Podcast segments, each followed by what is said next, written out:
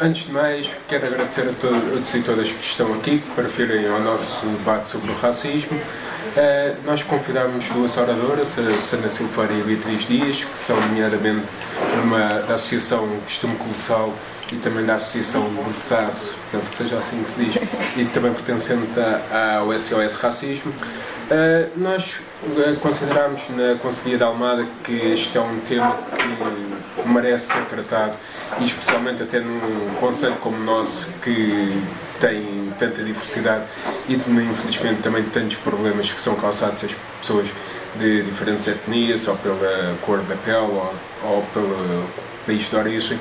E achamos que era uma boa forma de começar também a pensar, uh, até neste, ainda neste mandato, as muitas políticas que ainda se têm que fazer, e é um conselho que, infelizmente, uh, até tem alguma presença da extrema-direita, nomeadamente o, o cabeça de lista do PNR às europeias, é, o João Patrocínio, é, é aqui deste conselho, e eles costumam ser muito ativos. E nós achamos que esta é uma das formas de também combater isso. Tentar uh, passar a informação debater e falar especialmente com quem conhece e com quem está no terreno, perceber o que falta fazer, o, até o que nos falta perceber, que às vezes, tantas vezes, somos alheios a formas de discriminações que, se não nos forem explícitas, não nos apercebemos, mas especialmente como nos conseguirmos organizar para tentarmos um, um, um mundo mais justo para toda a gente. Uh, eu passo então a palavra Uh, não sei se tem preferência por quem é que quer começar. Começar uh, a Beatriz. Então, Beatriz. Quanto tempo é que vou ter, mais ou menos, Pedro? Uh, estava a pensar uh, fim, fim de 5 minutos. penso que com tolerância. Está bem, está bem. Ok. Então, com licença.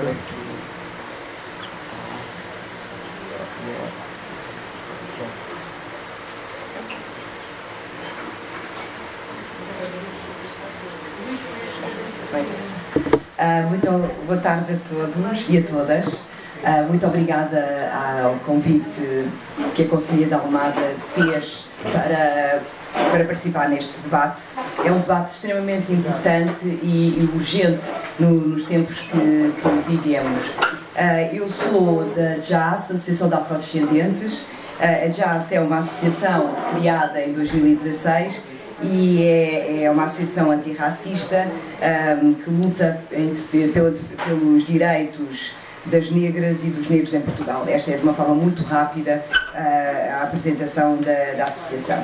Uh, o tema que nos traz hoje, ou seja, nós vamos falar do. Eu, eu achei imensa graça ao título, que é, que é emprestado do livro da, da, da Joana Gujão Henriques, que é no país dos brancos costumes, que é precisamente sobre isso que, que nós vamos nos concentrar hoje, é tentar perceber como é que a realidade uh, étnico-racial é tratada em Portugal e quais é que são as causas do racismo sistémico e estrutural que existe em Portugal. Uh, uma, eu acho que há dois, dois, dois aspectos que aconteceram na, nas últimas semanas que, que devem, devem uh, ter a nossa atenção.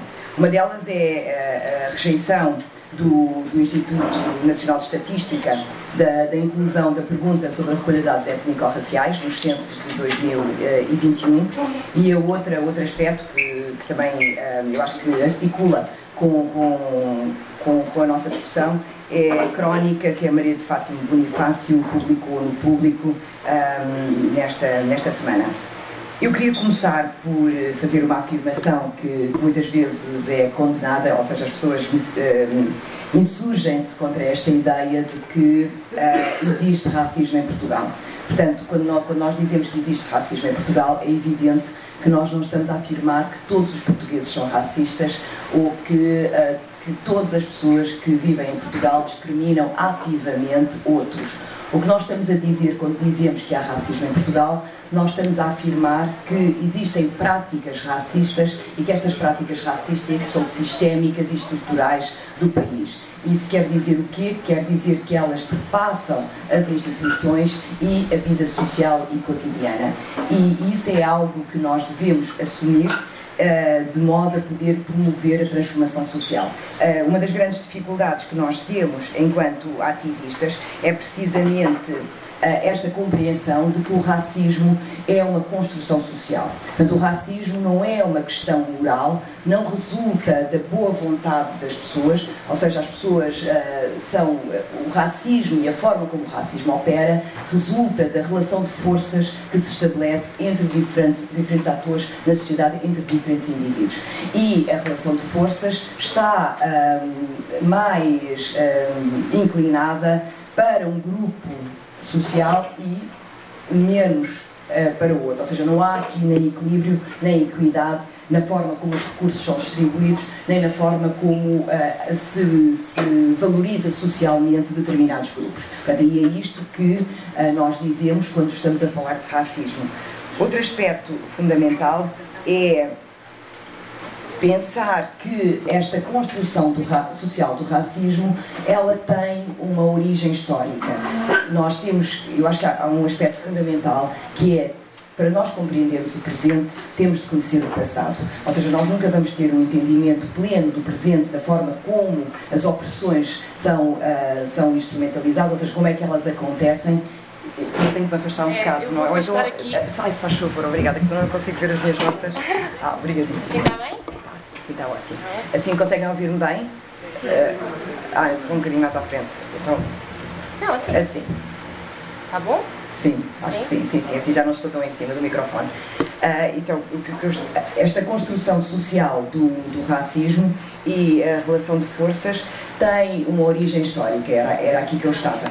E a sua origem histórica tem uh, raízes no colonialismo. Uh, se nós pensarmos no que foi o, o o empreendimento, portanto, o imperialista português, ou seja, o que foi a colonização de países que foram ocupados por Portugal, nós conseguimos entender que as, raízes do racismo biológico, mas do racismo social e de outras formas de racismo têm nessa, nessa justific, na, na justificação da ocupação, da violência e da opressão. Ou seja, havia territórios que eram territórios extremamente atraentes porque tinham matéria-prima que não existia em Portugal e, para além disso, era possível uh, exportar a população daquelas regiões como se fosse mercadoria e aí começa-se o comércio transatlântico de pessoas escravizadas para justificar uh, este comércio transatlântico de pessoas escravizadas e justificar a ocupação dos territórios e legitimar essa ocupação, criou-se uma narrativa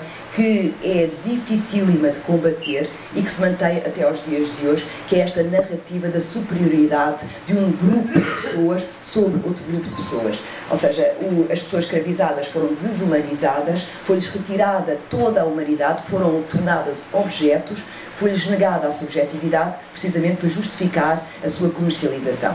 E é, eh, este, este é o aspecto eh, fundacional do que depois irá ser esta construção do outro, que é perpetuada ao longo da nossa história coletiva e ao longo de várias gerações. Portanto, esta ideia do outro, do outro que é inferior, do outro que é incivilizado, do outro que tem de ser trazido às luzes, começa a ser construído precisamente quando, eh, nas primeiras fases do colonialismo e depois vai ser reiterado e reforçado quando ocorre uh, uh, a ocupação efetiva dos países africanos. E quando, quando este, este processo histórico vai decorrendo, vai-se construindo uma narrativa de incivilidade, de incivilidade, de primitivismo, e não há nenhuma referência às culturas pré-colonização, ou seja, a história do continente africano, do continente africano, a história das civilizações do continente africano, a história das pessoas que habitavam o continente africano, ele só é iniciado quando se dá o, encontro de culturas, ou seja, toda a história é contada a partir do colonialismo e não há história prévia, não há história antes do colonialismo. E é esta ideia do outro, do outro que vai beneficiar da, da bondade do colono, da bondade e da ação e da, e da capacidade inata para a miscigenação é que vai ser a, a, a, história fundacional do racismo contemporâneo que nós vivemos em Portugal. Portanto, esta, esta, esta, narrativa, idio, esta narrativa identitária que assenta em vários mitos, nomeadamente no mito do bom colonizador, portanto, na minha opinião, não há colonialismo bom, não há ocupação boa, e nós vemos que há uma diferença de terminologia enorme. Quando Portugal foi ocupado pela França, nós, nós aprendemos na escola que se tratava de uma invasão, e quando Portugal ocupou os países africanos, Portugal foi levar a civilização, foi promover o desenvolvimento, foi retirar aquelas pessoas do primitivismo a que elas se encontravam, portanto elas andavam nuas, eh, não tinham eh, nenhum tipo de cultura. E se não tivesse sido este encontro com a cultura maioritária europeia, as pessoas tinham, tinham continuado naquela condição de incivilizado. Portanto, esta é, na verdade, a narrativa que é veiculada. Depois, e este, este é um dos mitos, portanto, um dos mitos que é o mito do bom colonizador. O segundo mito, que, que, é, que é o, o mito da, da, do, do período dourado, tem a ver com a, celebra a, celebração dos descobrimentos. Ou seja, toda a nossa narrativa identitária, mais uma vez, assenta nesta ideia de que Portugal, ao chegar aos países que descobriu, portanto, assumindo que o, o valor uh, das civilizações e das pessoas e da, da, economia não tinha valor até os europeus, neste caso representados pelos portugueses, terem chegado àqueles territórios. Portanto, quando Portugal chegou a determinados territórios, uh, iniciou uma epopeia universalista e humanista que, os, que torna Portugal os pioneiros da globalização. É assim que nós hoje falamos, é esta a narrativa que é hoje usada para descrever o que foi este período histórico. E, no, e nesta narrativa omite-se, mais uma vez, a violência, a exploração, a barbárie e todos os, os, os, crimes que foram cometidos nesta gesta e neste, neste empreendimento imperialista português. Portanto, este é um outro mito, que é o mito uh, do, do desta narrativa, o mito da narrativa identitária, da, este, neste caso, este é o mito da, da Idade Dourada, do período dourado, que é o período dourado da nossa história, que é os descobrimentos. E depois há um, há um, terceiro, um terceiro mito, que é, que, que eu já, já, já apresentei, mas eu queria aqui destacar, que assenta, na minha opinião, em dois pilares. Por um lado, há esta ideia de Portugal, um, os portugueses têm uma, uma apetência inata à miscigenação, uh, e nós vemos este, este, este, argumento levado ao extremo uh, quando se afirma, de uma forma que eu considero despoderada, que os portugueses inventaram o mestiço, não é? quer dizer, isso é o, o, o paradigma desta natural apetência para a miscigenação e, por outro lado, esta ideia ficcional também de que a, a, a população portuguesa é uma população maioritariamente branca, homogénea, quer dizer, não tem diversidade, ou seja, não há, não há uma, uma, uma percepção da variação de étnica e racial que existe na sociedade portuguesa e mesmo que essa percepção exista, que deveria existir se nós pensarmos na afirmação de que os portugueses são, um, são, são dados à miscigenação, portanto, então deveria ser consequência disso uma diversidade étnica e racial da sociedade portuguesa, mas não. O que a ideia que há é que os portugueses são uh, homogeneamente brancos e somos uma sociedade branca em que todos os que têm um fenótipo diferente são estrangeiros e são estrangeiros no seu próprio país. Portanto, eu uh, sou muitas vezes remetida uh, a estrangeira, portanto, são eu e todas as, as pessoas negras em Portugal são consideradas estrangeiras, portanto não, não pertencem ao tecido social nacional. Portanto, e este, esta ideia também foi construída durante o, o, o, projeto colonial e foi um, reiterada durante esse período também e nós não temos conseguido substituir esta narrativa por uma narrativa muito mais ampla e uma narrativa muito mais justa que, por um lado, faça, um, conte a história como ela foi e que, por outro lado, reconheça a diversidade étnico-racial que existe na sociedade portuguesa. Portanto, isto tudo que eu estive a dizer foi a fazer um contexto de como é que nós chegamos ao racismo contemporâneo. Existe uma clara continuidade entre o que foi o projeto colonial português, a forma como esse projeto colonial foi implementado e as manifestações do racismo contemporâneo, atual, que afetam de uma forma bastante marcada a vida de negros e negras em Portugal. Portanto, e a desigualdade uh, que nós uh, assistimos, e essa desigualdade é real, esta desigualdade foi historicamente construída a partir destes, destes factos que, que, eu, que eu referi. Então, quando nós olhamos para uh, as manifestações do, do, do, do, racismo, vemos que, nomeadamente, o, um aspecto flagrante dessa manifestação é a segregação territorial. Eu vivo em Lisboa e nós verificamos que uh, a população afrodescendente que vive na cidade de Lisboa é muito minoritária face à população afrodescendente que trabalha na cidade. E esta segregação territorial traduz-se no facto de não ocuparem as zonas consideradas privilegiadas ou mais nobres das diferentes cidades, estarem votados às zonas periféricas e estarem maioritariamente ou em grande número em, em, em bairros de autoconstrução esses bairros de autoconstrução com condições bastante precárias. Portanto, esta precariedade uh, habitacional é uma realidade. Muitos de nós que visitamos uh, as zonas periféricas, a periferia da, das cidades, nós conseguimos uh, facilmente comprovar essa realidade e nós também conseguimos ver quem são as pessoas que habitam maioritariamente esses bairros. Nós conseguimos ver porque o fenótipo é muito, é muito fácil de, de distinguir. Portanto, vemos que esta, esta desigualdade que muitas vezes nos dizem que ela é consequência da pobreza. É verdade que a pobreza tem um aspecto importantíssimo aqui, mas nós devemos sempre colocar a pergunta porquê que, sendo os negros minoritários na sociedade portuguesa, os negros e as negras minoritários da sociedade portuguesa, não são a maioria da, da, da população, eles aparecem maioritariamente representados nestas condições, portanto, ou seja, em, ah, em zonas de uh, habitação precária, uh, estão sobre-representados nos trabalhos que são menos valorizados socialmente e aqueles que têm um menor, um, portanto, um salário mais baixo e também que têm um, níveis de precariedade laboral bastante acentuados. E nós também sabemos que encontramos maioritariamente negras, e aqui serão mais uh, negras e negros, uh, nestas condições. Portanto, temos a precariedade uh, habitacional, a segregação territorial, temos a precariedade laboral.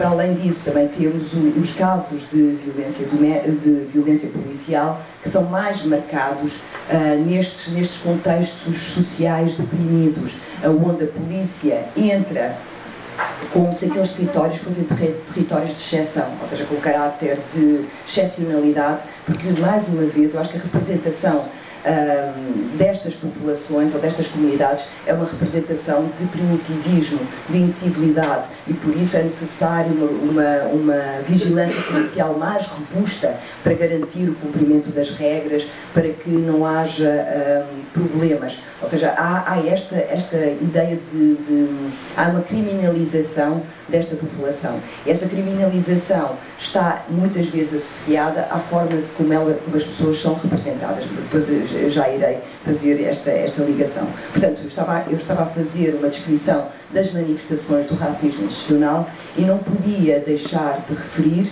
uh, o modo como a escola Uh, reproduz uh, esta, esta, esta, esta, esta forma de segregação e de discriminação a escola, uh, os dados que foram recolhidos pela Cristina Roldão, portanto, um trabalho de investigação que a Cristina Roldão e o Pedro Abrantes fizeram, que são dois sociólogos do, do ISCTE, mostram-nos que uh, as crianças originárias dos países africanos uh, que foram ocupados por Portugal têm, são três vezes mais retidos, ou seja, têm uma taxa de retenção três vezes superior às crianças portuguesas às crianças portuguesas brancas.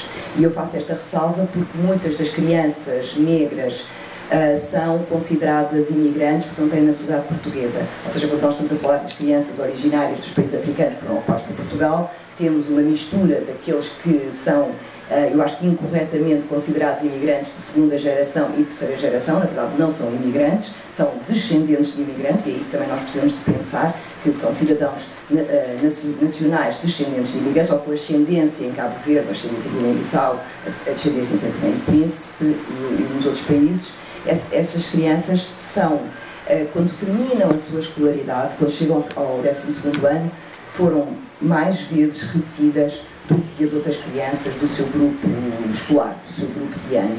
Para além disso, são mais, são duas vezes mais encaminhadas para cursos profissionais e acedem cinco vezes menos ao ensino superior. Portanto, estes são dados que foram obtidos só tendo, tendo como base a nacionalidade das crianças ou cruzando com a nacionalidade dos pais. Portanto, porque não há dados Uh, não, não, há dados sobre, sobre uh, a diversidade étnica e racial da sociedade portuguesa.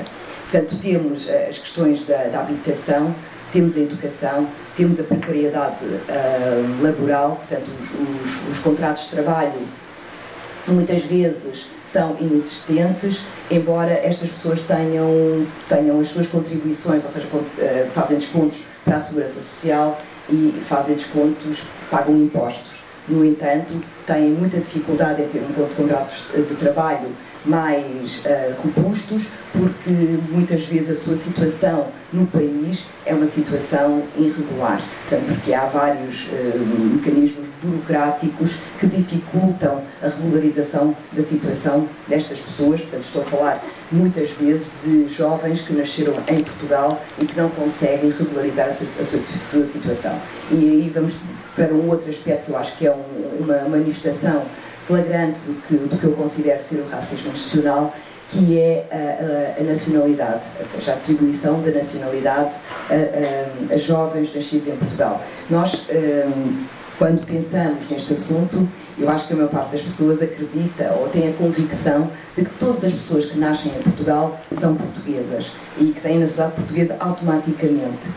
Não é verdade algumas pessoas, uh, aqueles que são uh, descendentes de cabo-verdianos, guineenses, santomenses, moçambicanos e angolanos, não têm automaticamente, não têm a nacionalidade portuguesa originária, que é aquela nacionalidade que é atribuída a todas as pessoas que nascem em Portugal elas podem requerer a nacionalidade, mas depois de demonstrarem um conjunto de competências e corresponderem a um conjunto de requisitos. Algumas delas foram retiradas da lei, nomeadamente havia uma prova, que era a prova de língua, tinha que se fazer, tinha que se demonstrar um bom domínio da língua portuguesa para poder aceder à nacionalidade.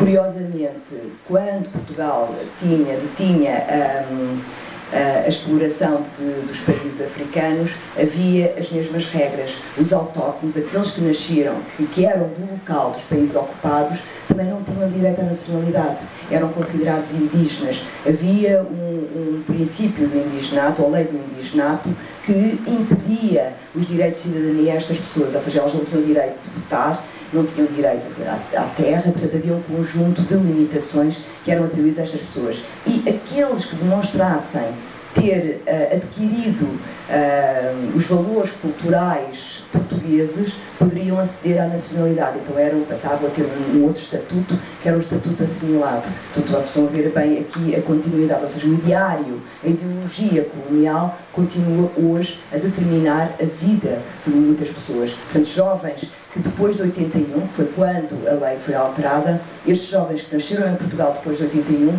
foram um, impedidos de aceder à nacionalidade. Portanto, isso só houve uma alteração legislativa em 2006 e essa alteração legislativa permitia um, a, um, a aquisição da nacionalidade, a atribuição da nacionalidade, peço desculpa, a crianças que os pais estivessem em situação regular. Portanto, isso depois também cruzava com a situação dos pais, era dependente, a atribuição da nacionalidade era dependente da situação dos pais no país. Essa, essas, estas injustiças foram corrigidas, mas continua um contingente grande de pessoas, todas aquelas que nasceram entre 81 e 2006, que continuam a não ter a sua situação regularizada. E há um outro aspecto também que, que, que, eu acho que é importante trazer para a discussão, que é como foram criadas diferenças entre, entre membros da mesma família. Imaginem que um jovem que nasceu em 80 numa determinada família tinha a nacionalidade e um que nasceu em 82, o irmão, não tinha a nacionalidade. Podemos pensar que não, não ter a nacionalidade não tem um impacto grande na vida de uma pessoa. Portanto, que a pessoa tem a nacionalidade dos pais, ou seja, é cabo-verdiana num, num país. Tem nacionalidade cabo-verdiana num país que não conhece, nunca visitou, que é o país dos pais. Isso implica não se poder, por exemplo, se for um desportista, não se, não se poder inscrever num clube pode se inscrever no clube, mas não poder representar o clube em determinados jogos quando há um limite para dois estrangeiros. Portanto, ele é português, fez a sua escolarização em Portugal, os, os amigos são portugueses, joga com eles, mas não pode uh, representar o clube, porque o clube só pode inscrever dois estrangeiros, então ele e o amigo que tem a nacionalidade cabo-verdiana, ou ele e o amigo que tem, que a nacionalidade cabo-verdiana ou guineense, e o terceiro, já não, não podem os três participar, só poderão dois. Portanto, isso é um aspecto que tem um impacto enorme quando se quer fazer uma carreira uh, no desporto. Outro, outro, outro facto relevante é a impossibilidade de concorrer a concursos públicos. Portanto, não se pode candidatar uh, a um lugar na função pública aquele que não tem a nacionalidade. Não pode viajar, tem uma autorização de residência, portanto não pode viajar, circular no espaço Schengen como nós circulamos, portanto com a liberdade de circulação. Uh, não pode votar, não, os cabo-verdianos podem, porque há um princípio de reciprocidade, mas se for uh, de ascendência guineense ou ascendência santomense, não pode votar. E os cabo-verdianos só podem votar nas eleições, nas autárquicas, portanto não podem votar nas, nas legislativas não pode votar e não pode ser candidato numa lista para poder eh, representar um grupo, representar um conjunto de ideias e um conjunto de reivindicações. Portanto, os seus direitos de cidadania estão limitados pelo facto de não ter a nacionalidade. A nacionalidade é um aspecto fundamental do exercício de cidadania. Nós que a temos, se calhar não pensamos profundamente no que é que isso significa no cotidiano, porque faz parte do nosso cotidiano, não é algo que, que esteja ausente e do qual nós temos que pensar o, o quão difícil a vida se torna por não o ter. Portanto, e eu acho que esse aspecto é um aspecto fundamental uh, a termos na discussão. Portanto, um, ehm, a questão da nacionalidade é uma questão importantíssima e depois passo então à forma como nós, uh, nós negros e negras, somos representados em Portugal. Existe sempre uma uma ideia, uma coincidência entre o que é ser um, português, portanto, e isso retira, retira do tecido social nacional, ou seja, nós estamos ausentes da fotografia nacional. Nós não pertencemos. Não pertencemos porque há este imaginário, como eu disse inicialmente, que Portugal é uma sociedade maioritariamente branca. Então faz sempre coincidir o negro com o imigrante. Tanto se faz coincidir isso que a Agência Nacional que é responsável pela, pela, pela discriminação racial, ou seja, para um, analisar e, de, e, decidir sobre as contraordenações em caso de discriminação racial, também é ela responsável pela imigração. Ou seja, em Portugal considera-se que a discriminação racial e a, e a imigração devem ser tratadas no mesmo, na mesma agência, no mesmo, no mesmo instituto, na mesma instituição uh, da administração pública. Portanto, não há esta separação, não se separa a ideia do, do ser, do, ser negro português, isto é, acho que é uma ideia considerada completamente esdrúxula e absurda, portanto não há negros portugueses, portanto sempre que um negro está no espaço público, esse negro é imigrante, portanto as suas questões são tratadas no ACM, os negros nacionais tratam as suas questões no ACM, da mesma forma que os jovens negros nascidos em Portugal tratam da sua autorização de residência no CER, mas as suas questões depois são tratadas no ACM também, sendo eles uh, uh, nacionais. Portanto, isto é algo que nos deve interpelar. Nós devemos pensar bastante nisto e a forma como nós nos vemos enquanto, enquanto grupo, enquanto coletivo. Um, Outra, outra forma é a, a comunicação social, tem um aspecto fundamental na construção desta ideia do outro. O outro é sempre representado como sendo uh, perigoso, antes de ser perigoso, é ilegal. Portanto, o estrangeiro, o imigrante irregular é ilegal, ou seja, não está legalizado no território, é ilegal, portanto, é perigoso se é perigoso é porque é criminoso, não é? Se é criminoso nós devemos nos proteger. Portanto, e é esta ideia, são estas associações que são constantemente feitas nas notícias que nos levam a tornar-nos, uh, enquanto sociedade, tolerantes com a violência policial que é exercida nos bairros de autoconstrução, onde vive maioritariamente negros e negras e pessoas de recursos mais baixos. Portanto, e esta, esta esta tolerância com essa violência é construída através destas representações. Sempre que hum, há uma situação hum, de, que envolva um negro é, ou uma negra, é sempre realçado uh, essa característica. São sempre representados, somos sempre representados como estando em situações de precariedade, em situações de grande de, de, de necessidade de auxílio e hum, a subjetividade é sempre retirada, ou seja, é sempre apresentado como sendo um coletivo de pessoas um, inferiores que precisam uh, da nossa bondade, ou então, se têm voz e se manifestam de, discordando desta representação, então são perigosas e nós temos de ter cuidado. Portanto, eu acho que um, esta, este, este discurso hostil e violento que foi traduzido na crónica da Maria de Fátima Bonifácio está articulado com esta ideia de supremacia. Ou seja, esta ideia de supremacia é construída cotidianamente através da forma como se constrói a ideia do outro e depois como se representa o outro. Portanto, o outro é representado num lugar de subalternidade e num lugar de inferioridade. Portanto, isso também vai configurar a forma como nós hum, imaginamos hum, a vida destas pessoas, a forma como nós sentimos empatia ou não pela violência que é exercida sobre estas pessoas, a forma como nós uh, viramos a cara quando ou não referimos sequer, nem sequer é noticiado as demolições que acontecem nos bairros onde, onde estão as casas do, das pessoas que constroem o nosso país, que também constroem o nosso país. Portanto, isto é, isto é um, outro, um outro aspecto. Eu queria saber quanto tempo é que eu já falei. Mais uns minutos. Dois minutos? Não, não, mais cinco minutos. Cinco minutos, ok. Boa.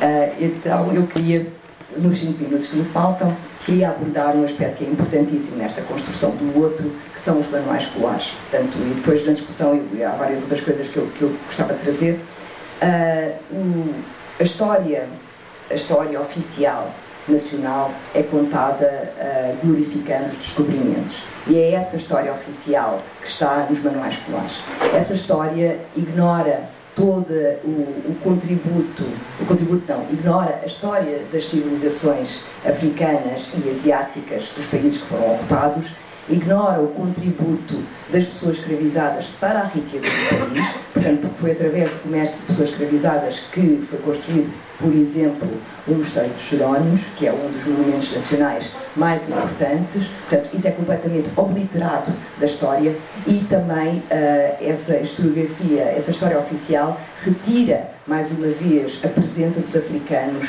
e africanas em Portugal. Portanto, o, o comércio de pessoas escravizadas iniciou-se no século XVI, o primeiro contingente de negros e negras uh, portaram na, na, na cidade de Lagos em 1550 e isto está relatado numa crónica de, de Zurara. Portanto, desde esse período que a, que a presença dos africanos e africanas em Portugal é contínua, portanto é uma presença secular. No entanto, a historiografia oficial diz que os africanos e as africanas terão vindo para Portugal depois da, da, da, da, libertação dos países ocupados. Ou seja, após a libertação é que houve um grande contingente de imigração para Portugal e os, os negros e as negras não estavam antes. Portanto, e é importante repor esta, esta, este facto. Ou seja, é importante olhar para o que está no avesso da história oficial e fazer uma correção dessa história. É preciso construir ou permitir que uma narrativa muito mais ampla e muito mais democrática seja uh, veiculada, que ocupe o espaço público e que traduza, traduza de uma forma também mais justa o que é realmente a nossa história. E, por outro lado, que todos os grupos que existem em Portugal se possam se ver representados na história oficial e que a história oficial não seja ela própria um, sectária que retira, uh, valoriza um grupo e retira ou ignora todos os outros. E, mais uma vez, na questão dos manuais, é preciso rever, fazer a revisão dos manuais escolares, precisamente para fazer esta correção deste, destes fatos históricos, mas também não é, não é a única correção que é necessário fazer. É preciso começar a representar nos manuais, nos materiais usados na escola, os jovens estudantes e a sua diversidade. Ou seja, os manuais têm uma representação de um neutro, que é um neutro branco, e as crianças aprendem a ver todos os aspectos positivos da história uh, protagonizado por sujeitos brancos e todos todos os aspectos negativos da história são protagonizados por sujeitos racializados. Então, e também esta, esta dicotomia ou esta forma diferente de representar a história vai construindo uma ideia de superioridade de um grupo relativamente ao outro. E é preciso desmontar isso também. Portanto, é alterar uh, os, os, factos ignorados, incluí-los na, na, na história oficial é uh, mudar os materiais que são usados, portanto, diversificar os materiais que são usados, e é o direito à memória e à história. E o direito à memória e à história traduz-se no direito de construir uh, espaços públicos onde se possa celebrar a história dos afrodescendentes e a história das comunidades que foram uh, oprimidas pelo projeto colonial português. E eu acho que com estes pontos, depois na discussão, eu poderei dizer mais outras coisas. Muito obrigada.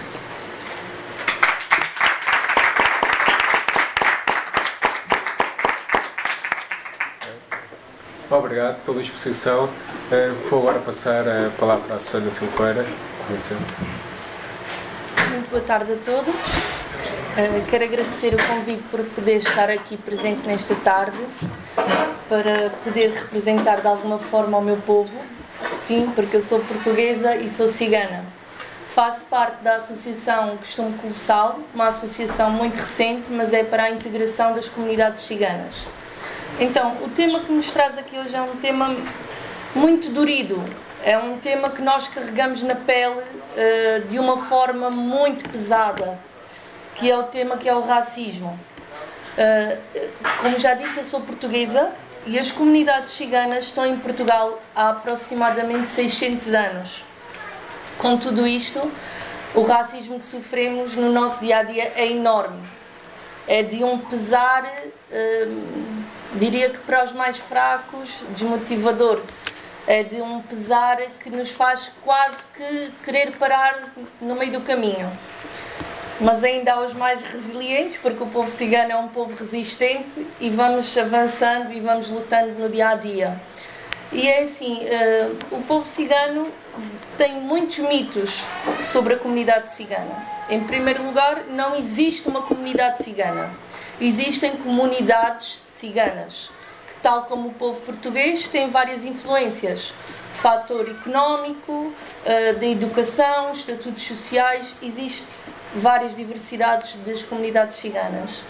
Uh, uma das coisas que nos entristece bastante é nós, no nosso dia a dia, é tentarmos, por exemplo, entrar no comércio tradicional, é, quer dizer, tanto em lojas, como em cafés, como uh, centros comerciais, uh, até mesmo entidades públicas, e deparar-nos com uma má recepção. Porque é notório, porque nós sabemos ler nas entrelinhas, porque o povo cigano evoluiu e não somos mais aquele povo que praticamente não sabia de nada ou que não tinha conhecimento da causa. Hoje em dia nós evoluímos e temos conhecimento da causa e é muito fácil para nós distinguir quando somos bem ou mal recebidos. E inclusivamente eu até era para ter tirado algumas fotos, mas não trouxe, de vários estabelecimentos comerciais, como lavandarias, cafés, salões de beleza, onde aparece o dito SAP. Porque caso não saiba, o povo cigano somos um povo supersticioso e o sapo estava relacionado a mau agouro. Então, supostamente, quando se via um sapo, o cigano fazia de tudo para se afastar do sapo. Então, vocês vão reparando, enquanto estabelecimentos comerciais, vocês vão vendo o sapo. O sapo hoje em dia não nos diz absolutamente nada, mas indica-nos que não somos bem-vindos naquele lugar. A intenção que está por trás do, do sapo de loiça, normalmente é de loiça, é que não somos ali bem-vindos. Nós uh, temos casos de racismo muito graves desde as nossas crianças, porque as nossas crianças em idade escolar primária, as professoras, não vou generalizar de forma alguma, mas temos uma grande quantidade de professoras que, à partida, porque é cigano, não vai chegar a lado nenhum. Como é cigano, supostamente vai chegar a uma certa faixa e vai ser retirado da escola. E como vai ser retirado da escola, não interessa para nada a, a professora estar ali a dar mais àquele aluno, porque aquele aluno à partida não é nada. Isso é logo um dos grandes fatores, sendo que a educação é a base de tudo. Depois também temos outro fator muito, muito grave também, que é em relação à habitação. Eu posso ser cigana, posso ter um emprego, posso descontar, porque nós temos direitos e deveres, caso a maioria dos, das pessoas hum, não, não gostam muito de dizer, mas nós temos deveres e cumprimos com os nossos deveres. Uh, sou cigana, sou portuguesa, trabalho, tenho os meus descontos. Mas se for para alugar uma casa a um cigano, ninguém quer alugar a casa ao cigano. Se for para ter um vizinho cigano, ninguém quer ter um vizinho cigano. Se for para dar emprego a um cigano, ninguém quer dar emprego a um cigano. É muito fácil eu entrar lá, descaracterizada das minhas raízes, das minhas origens, daquilo que no fundo eu sou, porque o cigano está incutido em mim, é aquilo que eu sou, e é muito fácil descaracterizar-me e ser aceite. E depois, a partir do momento em que me revelo, as coisas mudam drasticamente. Muitas vezes há vaga de emprego, sim, a vaga está garantida, está tudo ok. A partir do momento em que se vê que é cigano, a vaga já foi ocupada e o outro colega acima é que fez e ele não sabia e há ali um enrolar ali de desculpas, uma coisa enorme. Normalmente quando se fala dos ciganos a nível da comunicação social, traz sempre o pior ao de cima. Traz que uh, o cigano é traficante, que o cigano é ladrão, que o cigano é homicida, o que não corresponde na totalmente à verdade, não é? Porque em todas as etnias há bom e há mal, o cigano não é exceção. Nós também temos pessoas más, mas também temos muitas pessoas boas. Só que o que o cigano é feito de bom normalmente não é divulgado. É divulgado o que é mau. É, é, é trazido à luz o que é mau e o que é bom fica de fora. Mas caso não saibam, o povo cigano é um povo muito solidário. O povo cigano, nós damos uh, muita comida a sem-abrigos, nós estamos sempre dispostos a ajudar o mais próximo, nós temos uma série de ações boas, porém nós não estamos para nos mostrar, uh, não, não fazemos questão de tirar a foto e dizer eu dei comida a esta pessoa. E então quando aparecemos, aparecemos pelo lado negativo como eu sou membro de um grupo que se chama Consigo, que é um grupo que trabalha com o ACM, com o Alto Comissariado para as Migrações, nós fazemos planos de estratégia local para a integração das comunidades ciganas. E como tal, nós temos trabalhado com forças da segurança pública, com assistentes sociais, com educadores, com pessoas da área da saúde, várias vertentes do, do nosso país. E é muito fácil nós vermos uma assistente social que é uma pessoa que supostamente está ali para ajudar a outra porque está numa fase mais fragilizada da sua vida e nós notamos um preconceito enorme da parte dessa pessoa. Então, ou seja, se a pessoa está para ajudar e já está com preconceito, que tipo de ajuda é que vai ser dada? Uhum. É, é, uma coisa descomunal. Eu tenho uh, um, uma nota do relatório de alta do Hospital Garcia Dorta, que por acaso é da minha mãe, onde diz o, o, o relatório dela de alta e depois diz assim: de etnia cigana. Eu pergunto o que é que a etnia cigana tem a ver para a doença da minha mãe. É. E depois já me disseram assim: ah, é porque os ciganos são diferentes. E depois, diz, e depois dizem assim: os gigantes, quando vêm para o hospital, vêm todos aos montes e querem ser tratados de forma diferente. Não corresponde à realidade. Nós temos, uh, pura e simplesmente, agregados familiares maiores, mais numerosos. Então, se a minha mãe vai para o hospital, é normal quererem ir os filhos, que somos quatro, é normal quererem ir os pais, graças a Deus estão vivos, são dois, e é normal querer ir os sogros e estarmos ali presentes. E depois olha e diz assim: ai, vem a família toda. Jesus, se viéssemos a família toda, não cabíamos no Garcia da Horta. Isto é a realidade. Uh, e depois é assim: um, nós gigantes uh, temos tido um processo muito doloroso. Nós fechámos muito dentro da nossa comunidade porque nós sabíamos o que havia cá fora. E o que havia cá fora tem sido muitas pedradas. Tem sido um. É-nos pedido a nós que, que se integremos na sociedade. Tudo bem, nós temos que se integrar. Mas numa sociedade que nos queira aceitar. Porque nós estamos a abrir mão de tradições milenares estamos a abrir mão de costumes, estamos a mudar a mentalidade dos nossos pais, dos nossos avós para melhorar, mas depois que temos essa luta toda dentro da comunidade, saímos dela e deparamos com portas fechadas e com caras na parede.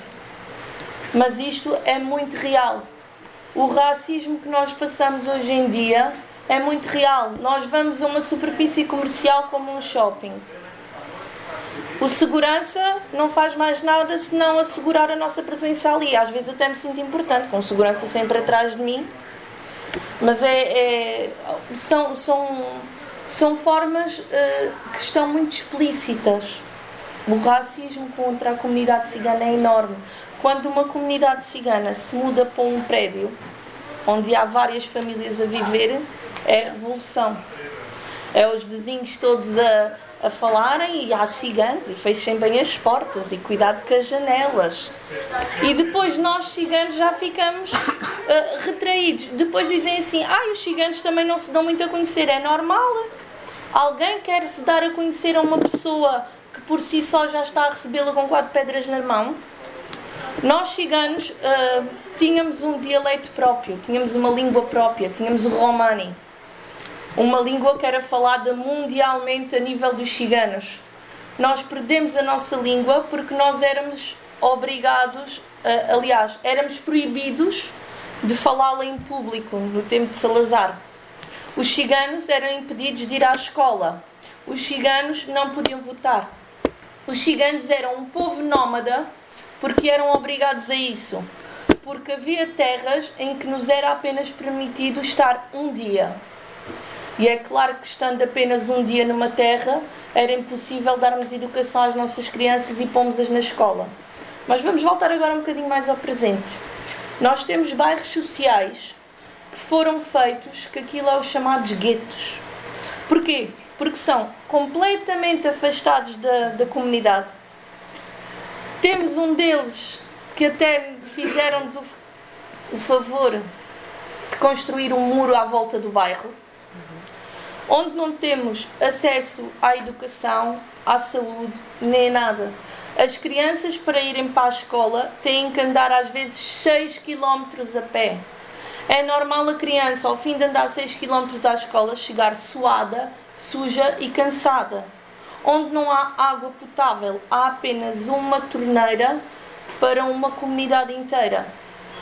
E são coisas que acontecem em pleno século XXI no ano de 2019, onde todos devemos respeitar para sermos respeitados. E o povo cigano é posto à margem da sociedade. A mim, cara a cara, ninguém me diz que é cigano. Uh, ninguém me diz que é, que é, racista. Ninguém me diz, ah, eu não. Uh, Dizem-me sempre assim, ah, eu não sou racista, eu até gosto dos ciganos. E eu digo assim, ótimo, maravilhoso, excelente. Olha, você mora onde? Ah, moro no prédio assim assim. Olha, eh, você por acaso tem lá alguma casa disponível? É que eu tenho um familiar que está a precisar de uma casa. Ah, pois, mas sabe como é? O contexto da conversa muda radicalmente. A mim ninguém me diz que é racista porque eu tenho bons argumentos para demover do contrário. Mas depois nós vamos às redes sociais e, um, e, e vimos assim: morte aos ciganos, a começar pelas crianças. As crianças são o nosso tesouro. Um um dos princípios na cultura cigana é proteger as crianças, sejam nossas ou de outras etnias, isso não vem. As crianças são o nosso tesouro. E, e nós abrimos o Facebook e vimos morte aos gigantes a começar pelas crianças.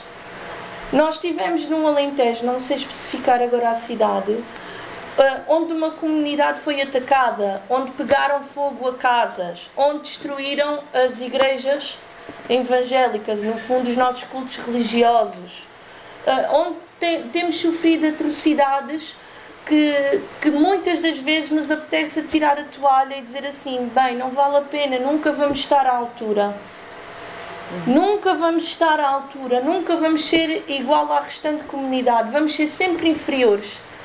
Mas o povo cigano é um povo que tem arte. O povo cigano, apesar dos poucos estudos que temos, conseguimos fazer calar uma sala para nos ouvir. Apesar da, da pouca hum, experi uh, experiência que temos a nível de literatura, conseguimos uh, dizer belas poesias e, e, o povo cigano, além de tudo, é um povo que, que gosta de ir mais além, que gosta de lutar, que gosta de conquistar. Só que não somos reconhecidos.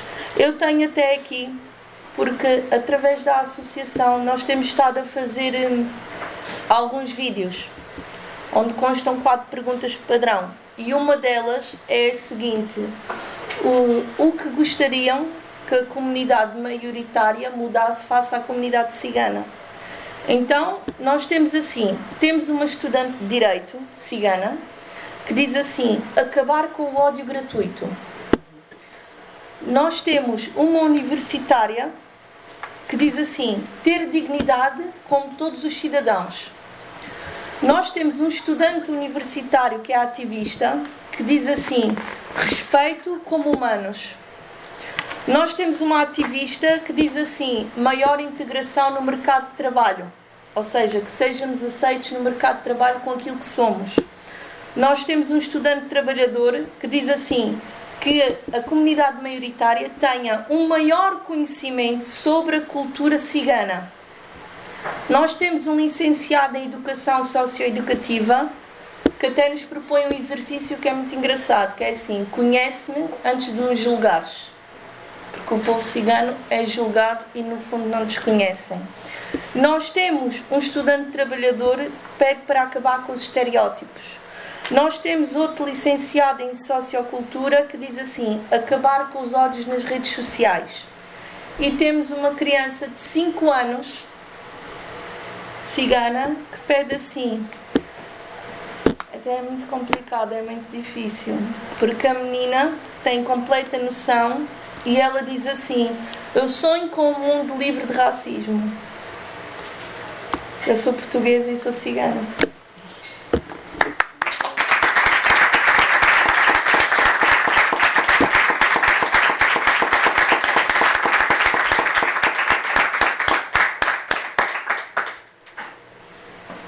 Eh, obrigado também por esta intervenção.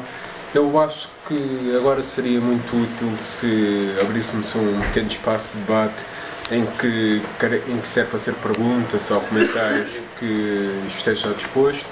Uh, por isso, a bola, bola, passa para esse lado. Quem uh, Mariana, fossem escrevendo conforme, conforme foram sendo as intervenções que eu depois vou passando a palavra. Mariana, se faz favor deixar umas notas muito breves. Eu nasci em Lisboa, mas eu vivi em Viseu dos 7 aos 17 anos, portanto Viseu não era uma cidade muito diversa, infelizmente, em termos culturais, étnicos, etc. Mas eh, eu depois regressei a Lisboa e eu queria só falar-vos das primeiras experiências que eu tive em que me apercebi diretamente o que era o racismo. Eu sabia o que era o racismo, felizmente cresci numa família em que a discussão era aberta, era ampla, mas a primeira vez que eu senti na pele então, eu quando tinha 17 anos, isto em 97, eu fui contratada pela Câmara Municipal de Oeiras para uh, ser, fazer o ATL de 35 crianças realojadas de barracas, sozinha. Tinha 17 anos, primeiro ano de faculdade, sozinha tive a tratar de 35 crianças. Essas crianças tinham sido alojadas num bairro que estava dividido por ruas. Então tínhamos a parte dos edifícios brancos, a parte dos edifícios rosa e a parte dos edifícios verdes. Nos brancos estavam os brancos, nos verdes estavam os negros, nos rosas estavam os ciganos. E eu tinha um de, uma das crianças de que eu tomava conta, e eram dos 4 aos 8 anos de idade, eu com 17 anos, uma das crianças era o Nuno. E o Nuno entrava em pânico, e tinha crises de pânico mesmo, a sério, quando alguém o chamava negro ou preto. Porque ele não era negro nem era preto, ele era castanho. E o sonho dele era crescer e poder passar para lá dos prédios brancos porque ele não percebia porque é que tinha que ficar ali fechado naqueles prédios e não podia passar para o outro lado da rua que tinha mais, eh, mais espaços verdes, mais uh, equipamento para criança, etc, etc. Isto foi o primeiro contacto que eu tive da realidade, o choque de realidade, do que é formar guetos. Uhum. guetos. Uh, o segundo choque de realidade que eu tive, tinha 21 anos, quando fiz os, os censos de 2001. O censo de 2001 eu fiz em Arcos, uh, bairro que é o J. Pimenta, que tem nove andares cada prédio e tem cinco, seis, seis portas, portanto seis casas em cada, cada andar. E a quantidade de crianças apátridas que eu encontrei, crianças e adolescentes, foi uma coisa extraordinária. Que tinham nascido, o irmão mais velho, os irmãos todos mais velhos já tinham nascido em Portugal, os irmãos mais novos tinham nascido em Portugal, tudo tinha nascido em Portugal e eram apátridas. Não tinham pátria, ponto final, nenhuma, zero.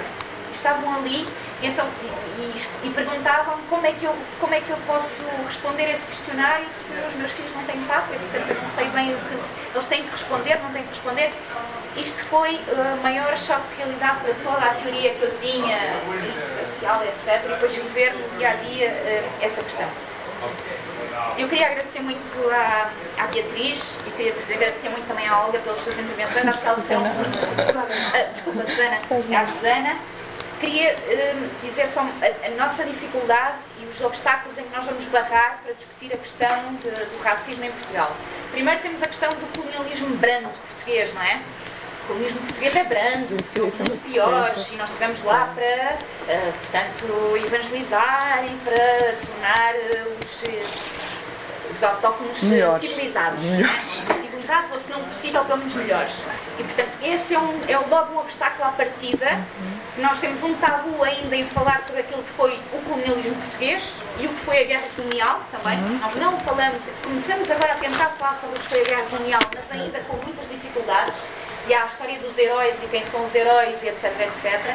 E, portanto, esbarramos logo à partida nessa dificuldade esbarramos noutra dificuldade, que é o sistema capitalista precisa de botes expiatórios. E os botes expiatórios, uh, quando têm uma cor de pele diferente ou quando têm uma cultura diferente da nossa, são muito fáceis de identificar.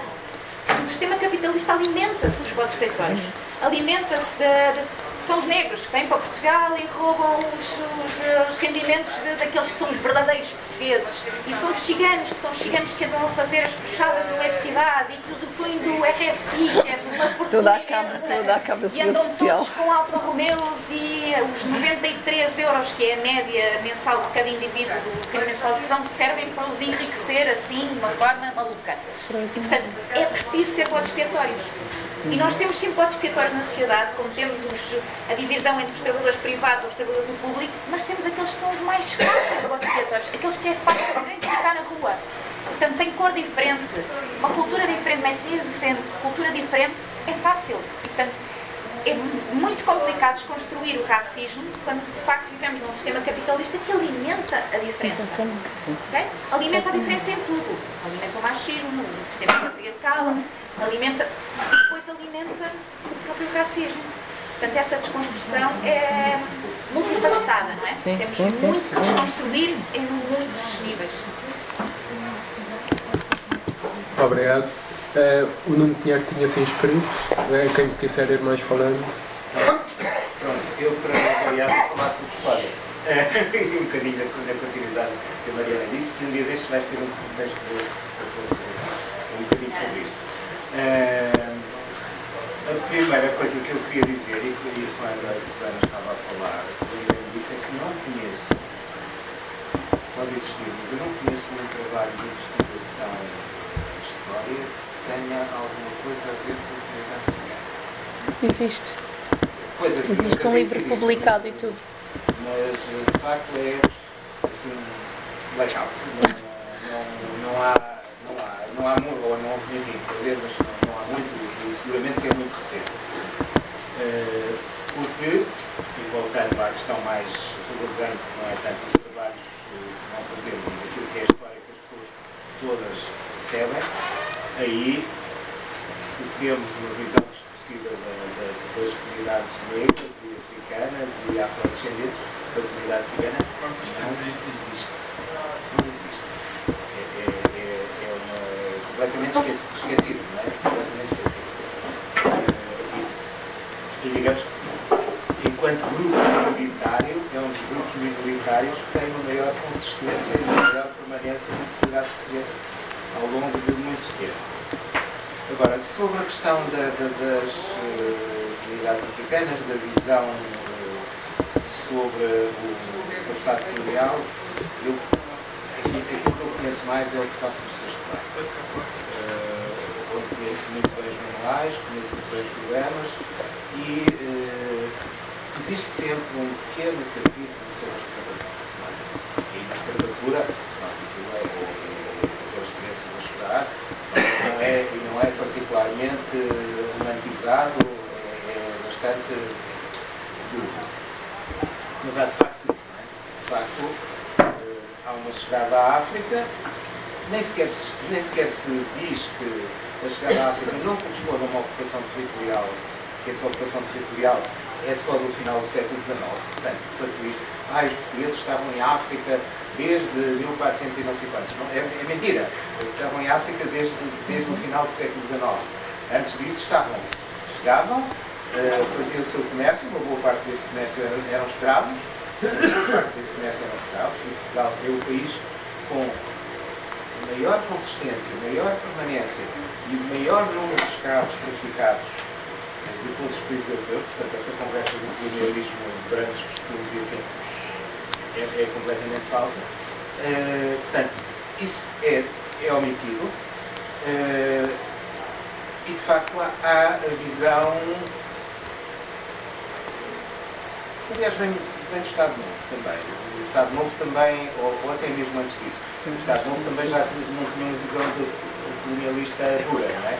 Já era uma visão colonial uh, suave, do capitalismo, portanto, era, era um país multicultural, uh, multi, foi, foi evoluindo com o tempo, mas uh, é, é, uma visão que não é uh, colonialismo político. Aliás, está aí, está aí embaixo no livro da quarta classe, já não, é, já não é do meu tempo, mas que terá isso. E, e que eventualmente tem um texto que era um, sobre o qual eu fiz um estudo, que era o texto da minha preta. Que era, uhum. preta, mas, mas, que era, mas que era muito bom, né? estava muito bem uh, Agora, eu penso que o problema passa para lá, para lá de eu tenho defendido uma, uma estruturação curricular. Nós, neste momento, temos programas que são dos anos 90, dizer da história. Isso é, é anos 90, a história de Portugal é pré-história. Uh, aquilo que se expôs depois disso é, é imenso, uh, nomeadamente em relação à visão do colonialismo, da cultura, portanto, tudo aquilo que é mais consistente já foi feito depois disso. Uh, mas passa, passa pelos programas passa por formação de professores. Uma das coisas que me preocupa mais é, uh, se chegamos ao sexto ano, temos professores que têm, uh, geralmente, licenciaturas em História. Quando não estamos no sexto ano, temos professores que têm licenciatura em ensino básico, que é muito pouco consistente em termos de História e muito premiada àquelas ideias feitas e àquelas, àqueles mitos com que nós temos vivido. Portanto, eu penso que temos aqui todo um trabalho que vem, que é uh, programas manuais de formação de professor e, no fundo, uh, também uma tentativa de dar mais visibilidade a uma outra visão da história, que, que eu penso que é mais importante. Como disseste, sem essa visão da história não vamos conseguir vencer o racismo. Se continuarmos a acreditar que há um encontro de culturas tão bom, tão bonito, uh, pronto, aí não vencemos o racismo, temos o racismo durante os costumes. E agora, infelizmente, estamos a ter um bocadinho mais de racismo mais duro. Não é? E apesar de tudo, esse racismo durante, durante os costumes evitava outro mais duro. Em algumas dimensões. É, agora, Débora, se calhar põe de pé que é para te verem que senão. então, fala. Fala um bocadinho mais alto. Portugal também dá do local, que eu saiba. Sim. Onde é que são os chineses nesta conversa? Sim, é verdade. Fala lá sobre o racismo que tu já passaste. E também já passei muito racismo. Especialmente uma vez foi aos anos do meu primo. E fomos a um restaurante. Lá estava uma menina a limpar e nós fomos. Eu fui e ela começou a dizer assim, ah, há aqui ciganos, cuidado que eles podem roubar as coisas. E eu disse, não roubam nada, eu sou indo roubo.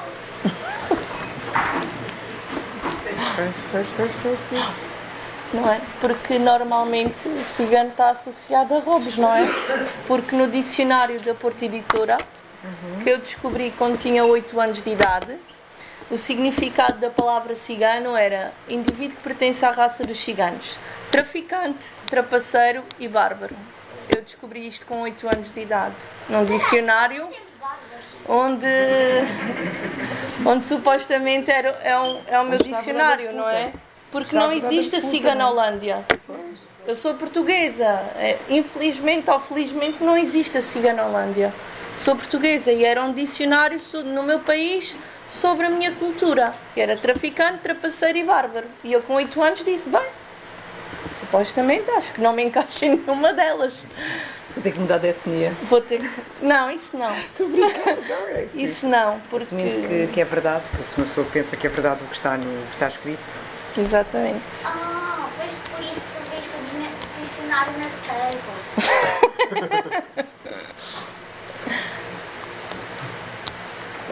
Inês, já acabaste?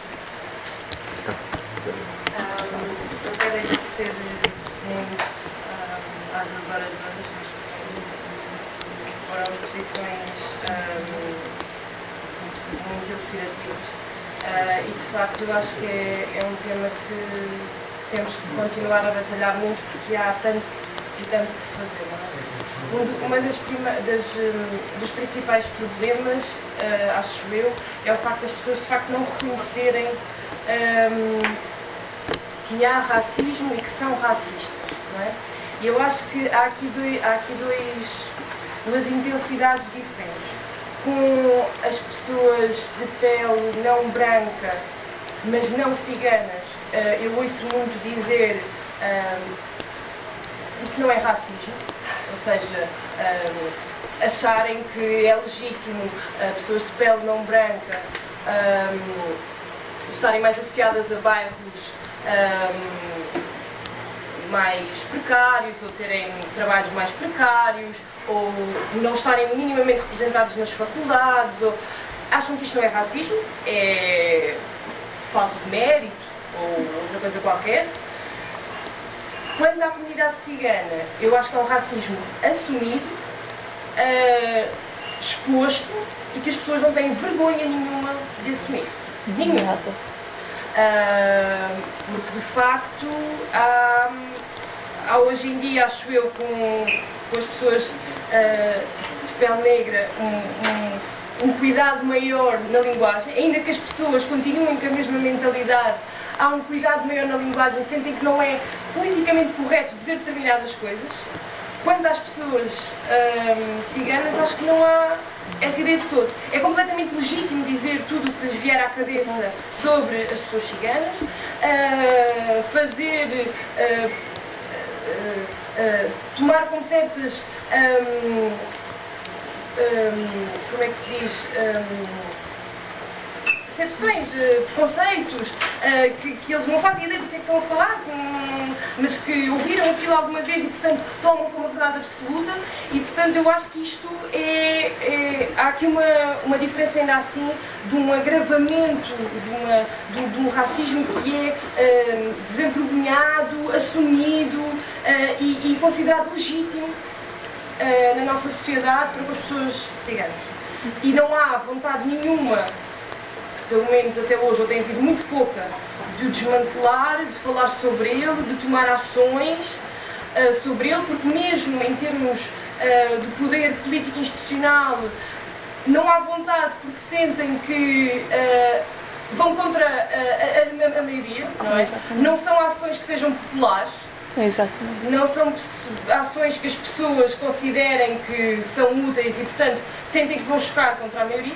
E, portanto, acho que tem sido um trabalho muito difícil que, e que as pessoas eh, ciganas têm, têm sofrido, sofrido imenso com isso e é preciso eh, fazermos muito mais, muito mais quanto a isso. Ahm, quanto à questão da, da história e do, e do colonialismo, ahm, estou de acordo, de facto, a escola é um local hoje em dia ultraconservador, ultra ahm, atrasado no progresso que é preciso fazer e também na forma como é contada a história é, é, é mal contada. E eu acho que uma das, das características que isso mais, mais se nota é como nós, a história, acho que é História e Geografia de Portugal, não é? Acho que é assim que se chama a. E de facto a história é sempre contada com foco na, em, em Portugal e nas ações que os portugueses fizeram. Não? E mesmo a questão da escravatura, que há bocado eu estava a dizer, que de facto uh, põe os meninos a chorar, é muito, é sempre o foco, é sempre no- nos portugueses. Os portugueses, na altura, os portugueses aqui com muitas aspas, acho, um, os portugueses na altura uh, decidiram ser maus e escravizaram um, um povo e depois, noutra altura, decidiram ser mais bonzinhos e libertaram esse povo dessa opressão, deram-lhes um, o direito à independência e, portanto, quase que se redimiram dos atos horríveis que fizeram no passado. Quando a história sabemos não é nada assim, portanto, todas as lutas de não, não são faladas, são completamente ocultadas e, portanto, põe-se muito foco aqui no coitadinhos do- dos povos opressores que sofreram isto, de facto, somos pessoas horríveis, vamos fazer a nossa, a nossa culpa, eh, bater um bocadinho com a chibata e pronto, e, e- mas, mas de facto, pronto, foi um período em que nós fomos de facto muito maus. Quando, eh, a questão não é essa, não é, não é, não é se fomos bons ou maus, temos que eh, analisar, como a Mariana disse, a estrutura que levou a que isto acontecesse, tanto nessa altura como hoje em dia, e o que é que leva hoje, hoje em dia a perpetuarmos estas ide- ideias completamente ultrapassadas e, e- e, quer dizer, que parece que nos arrastaram durante séculos e séculos e continuam cá, e percebemos porquê, o que é que nos leva a isso e que sistema é este que, que naturaliza hum, esta discriminação e este racismo tão aceito hoje em dia. Pronto, era só um comentário, desculpem, era prolongar-me um bocado. Eh, não sei o seu nome. Sou Ana, se Faça favor. Ah, ah, eu tinha tanto, tanto para dizer, mas não vou dizer quase nada. Porque isto é pano para mangas. Ah, mas deixa-me dizer que adorei e vejo-me em quase tudo o que foi dito pela, pela Beatriz, pela Susana, pela Mariana, por este conterrâneo que a cabeça da Almada, ao acho que já nos cruzámos as duas por aí, embora não esteja cá no momento. Permitem-me só de discordar de duas coisas que foram ditas. O resto concordo assim quase tudo. Primeiro, com esta menina acaba de dizer, como é que te chamas? Inês. Inês, eu não acho que a escola seja tão má quanto ela é. Reparem, há 20 anos atrás, eu sou professora, não, este debate e as condições criadas por este debate não eram possíveis. Há 20 anos atrás, eu sou uma mulher, sou lésbica, eu não podia dar um beijo à minha namorada quando andava na escola secundária. Porque dó risco de ser enxovalhada e levar na tareia. Agora não. Agora, na escola, na minha escola, as, as jovens gays, lésbicas, salvo ainda em alguns locais, não podem, podem fazê-lo em liberdade. A escola está cada vez melhor preparada. Não é? Porque, são professores de 30, 20 anos, 25, que estão agora também a ir para a escola. São vocês que estão na escola e que fazem a escola. São vocês que vêm para a rua fazer greves climáticas. Portanto, não é a escola perfeita, não é de todo. Mas não está tão má quanto eu acho que estou a escola evoluiu muito e vai evoluir muito mais. E é preciso é não desistirmos e fazermos a luta toda, dentro e fora das escolas. Em relação à Susana. Posso tratar de tudo? Sim, claro. Deixa-me que te diga. Nunca mais penses, nem tu, nem os teus, como eu digo, os teus, as pessoas que estão na luta contigo, que não estás à altura. Tu estás à altura. Tu não tens que estar à altura de nada. Quem não está à altura é um passado, assim, estruturante, institucional, que te levou a pensar que não estás à altura. É? Uma história enorme de segregação, de preconceito, de, de, de, de gueto e de tudo mais. Portanto, não penses mais que não estás à altura. Estás à altura. Tu estás aqui, tu és portuguesa, és cigana, mas és portuguesa. És uma de nós. Portanto, quem não está à altura é quem não tem a capacidade de te olhar como uma de nós. Não é? E como o Bloco costuma dizer muito bem, por aí ninguém larga a mão de ninguém. Portanto, ninguém larga a tua mão, pelo menos. Olhem, quando eu na escola, puder contribuir para uma escola cada vez menos conservadora. Obrigada. É assim, hum, eu tenho conhecimento da- das minhas capacidades e sei até onde posso chegar e, mais importante, sei onde quero chegar. Só que quando eu me digo que não estou à altura, não sou eu que penso isso, é a restante sociedade maioritária que diz sempre que os ciganos não estão equiparados a eles. Ah, ah, o, o cigano, mesmo que seja. Eu vou falar exemplos bem conhecidos. Nós temos um jogador de futebol, o Quaresma, é cigano. Mas é, é sempre o ciganito. Houve jogos muito importantes onde ele não foi selecionado para jogar para Portugal. E vamos pôr, epá, não percebo muito de futebol, mas foi racismo. E ele mesmo admitiu várias vezes. Nós temos pessoas muito importantes ciganas que desempenham os seus cargos e as suas funções e muito bem, mas por isso simplesmente não estão à altura. A relação, a, a relação é mesmo essa. Eh, há um meio atrás, que- desculpa, não sei o nome. Etienne. É, o Etienne, faz favor.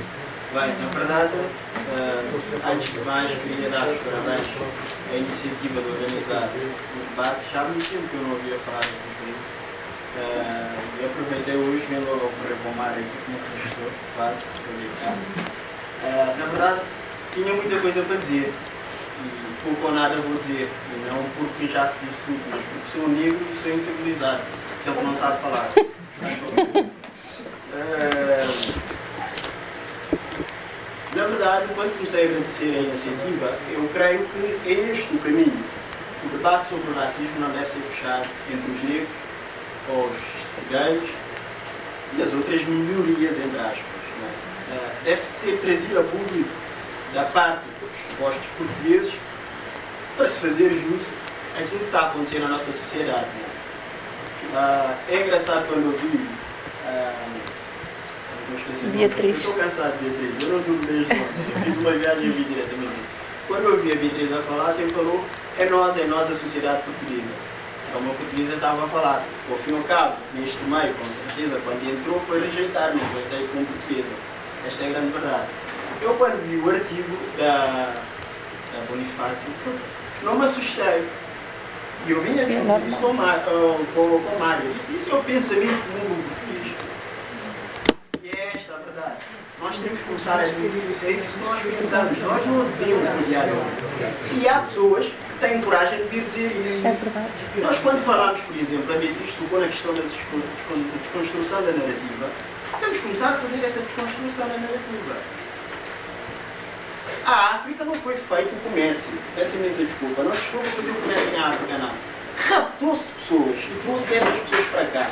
Então devemos começar a dizer as coisas como elas são. Não houve comércio. Houve rapto de pessoas para cá. Rapto de pessoas para cá. Não se levou a civilização à África. A África já tinha a sua civilização. Voltemos à questão do comércio. Então houve comércio. Comércio, qualquer pessoa sabe que o comércio beneficia as pessoas.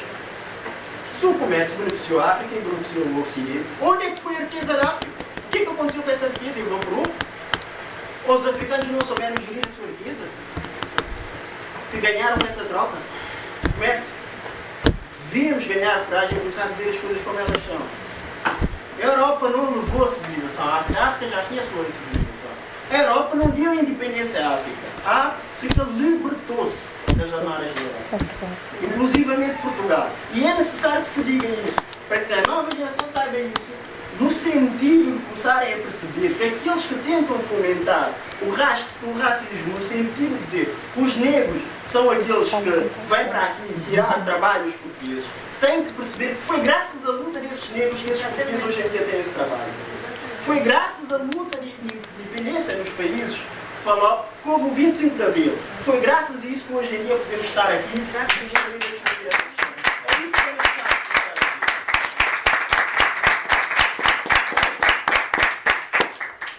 é. É preciso também dizer uma coisa. A questão dos ciganos é, questão, é, co- é a coisa mais vergonhosa que existe na sociedade portuguesa. É como dizia alguém há bocado, que, que é legítimo, quase, é legítimo discriminar um cigano. Eu digo isso porque eu cresci num bairro social e sei o que é, é ah, o sofrimento do cigano e o sofrimento do negro. E, e porquê que eu desde o início comecei a entrar nessa questão de, de, de bater a discriminação racial, sempre quis trazer a questão do cigano comigo. Porquê? Porque quando a polícia chegava lá era pau para todos. De igual forma. Então eu se- sempre soube o que era uh, ser cigano, entre aspas, não sou cigano, mas sei o, que é o, o, o, ci- o cigano vive, na verdade, a opressão que sofre. E eu não quero mais me alongar. Começou-se a contar historicamente, e disse bem a Beatriz, as pessoas foram trazidas como mercadorias para cá, mas quando chegaram aqui deixaram de ser mercadoria, passaram a ser mão de obra barata. Então é preciso compreender. Mas foram utilizadas como mão de obra. Sim, mas é mercadoria que se comprar É isso que eu disse. Vieram como mercadoria, chegaram aqui e transformaram-se em obra. ok? É preciso perceber este processo. ok? Porque alguém dizia, alguém falou bem aqui, do capitalismo arranja bode expiatório. É daí que surge. O capitalismo, para hoje em dia existir nos Histórias Anónimos, como se disse e bem, utilizou essa mão de obra escrava, não é? Ou seja, teve que explorar pessoas. É preciso dizerem às pessoas hoje em dia que a discriminação racial serve exatamente para continuar a poder dividir as pessoas para explorar. E cito aqui um teórico negro que disse uma coisa: não haverá, ah, não há capitalismo sem racismo. E é necessário que a gente comece a pensar isso. Porque o que nós não podemos, não podemos fazer é chegar para aqui e discutir o racismo como se fosse um problema nosso e que as pessoas têm que nos aceitar. Não. Nós devemos pegar no racismo como um problema estrutural também. Claro que sim. E não só chegar aqui e lamentar, ah, porque não nos aceitam ou deixar de aceitar, não. É perceber o porquê que não nos aceitam. Porque isso serve os interesses de alguém nessa sociedade. E serve os interesses de um setor na sociedade portuguesa. É por aí que nós devemos combinar essas duas lutas. E por isso, termino. Obrigado.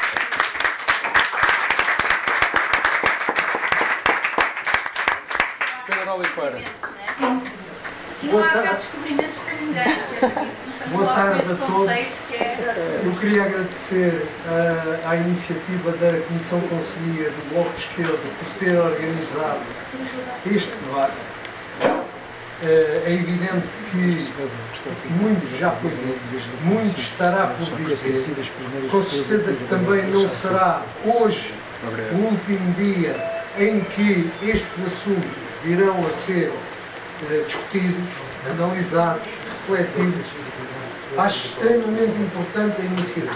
Queria realçar não só aquilo que já foi dito pelos oradores, mas por todos os intervenientes que nos ajuda a perceber problemas muito concretos, muito sérios.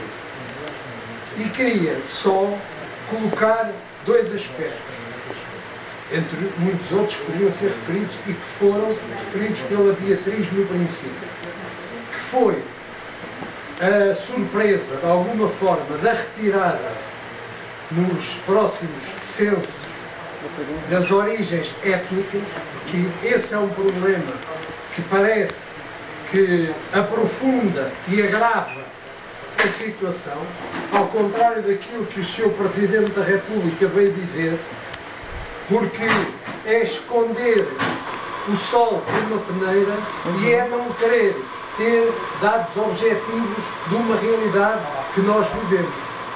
Portanto, ao fazer isto, há aqui um grave problema e que consiste também, de alguma forma, em ser racista. E, portanto, não é, não pode deixar de ser referido pela importância que tem. Um outro aspecto sobre a senhora doutora Fátima Bonifácio e sobre a polémica que está instalada, que está instalada, até que ponto é que a, discussão, o ataque, o confronto deve ser feito no ponto de vista político e o aprofundamento disso, e qual é aqui a, a barreira entre o problema de enverdar uma queixa-crime judicial relativamente a este problema. Portanto, não é fácil, acho que não é um assunto que, que seja de, de fácil resolução, nem de fácil resposta. Há opinadores nos dois sentidos, mas muitas vezes, quer os negros, quer os ciganos, estão confrontados com realidades que necessitam de ter decisões e necessitam de ter aprofundamento. Portanto, também gostaria de ouvir a vossa opinião sobre, isso. Qual o, o campo que pode limitar ou não a importância de haver um ataque profundo, um ataque permanente, um caminho que é longo, que vai continuar a ser longo, e o caminho do enverdar por ações judiciais, de queixa-crime, etc. Não sei se me fiz entender, uhum. mas penso que seria também importante nós refletirmos sobre isso. Muito obrigado. Dá, João. Obrigada. Sim, claro, claro. Ah, Eu não sei se há, mais, há mais intervenções. Sim, ainda há mais uma intervenção. Só queria só dar uma resposta rápida. É, é assim, em relação ao que disse a senhora Bonifácio, eh, as associações ciganas portuguesas já formalizaram uma queixa e já foi entregue juntamente com a SOS Racismo porque o crime de racismo, segundo o nosso Código Penal, salvo erro, o artigo 245, é um crime punível por lei. Então já foi tomadas as devidas providências. Em relação aos censos, também nos propuseram fazer uns censos. O que eu pessoalmente, na minha ótica, não faz sentido nenhum. Porque é que eu tenho que fazer uns censos a dizer que sou cigana? Se no meu cartão de cidadão diz que sou portuguesa. E também houve um, uns dados que começaram a ser recolhidos nas escolas, onde diziam se a criança era de afrodescendentes ou de origem cigana. Por acaso na escola dos meus filhos não chegou, mas se chegasse, forma alguma iríamos responder, porque sobre tudo isso somos portugueses. Então, na minha ótica, não estou de acordo com os censos, de forma alguma. Obrigado. Uh, ainda há uma intervenção, eu peço desculpa, creio que se intervene. Mas. Luís Castro. Um, eu peço desculpa porque uh, possivelmente uh, vou admitir sou racista. Ao contrário da, da Fátima, que é uma racista praticante, eu sou racista por omissão. Eu acho que muito dos problemas do racismo, quando se discutem, eh, tem a ver com o facto de nós, os outros, que pertencemos à, à, à plebe ou à maioria, eh, aqueles que não são praticantes do racismo de forma direta eh, são omissos. E eu sinto que, apesar de um, de um, de um longo período de vida como ativista, e aliás eu agora já sou, na expressão da maioria, vou usar uma linguagem mais moderna, já sou cota, mas quando era no auge da minha juventude, fui para a Birmânia uh, e fui ajudar uma etnia é, os Karen da Birmania e os Rohingya, na altura, há mais de portanto, 30 anos atrás, ninguém falava deste, deste problema, ouvia-se um bocadinho falar da San Suu Kyi que estava presa, mas uh, era um, a Birmania ainda era um caso. Eu tenho que dizer uma coisa, sinceramente, eu discordo da forma com, como muitas vezes está a ser conduzida a, a proposta do, ou, da tentativa da eliminação do racismo da sociedade portuguesa. Eu não sou muito apologista da narrativa que a Beatriz um, usou.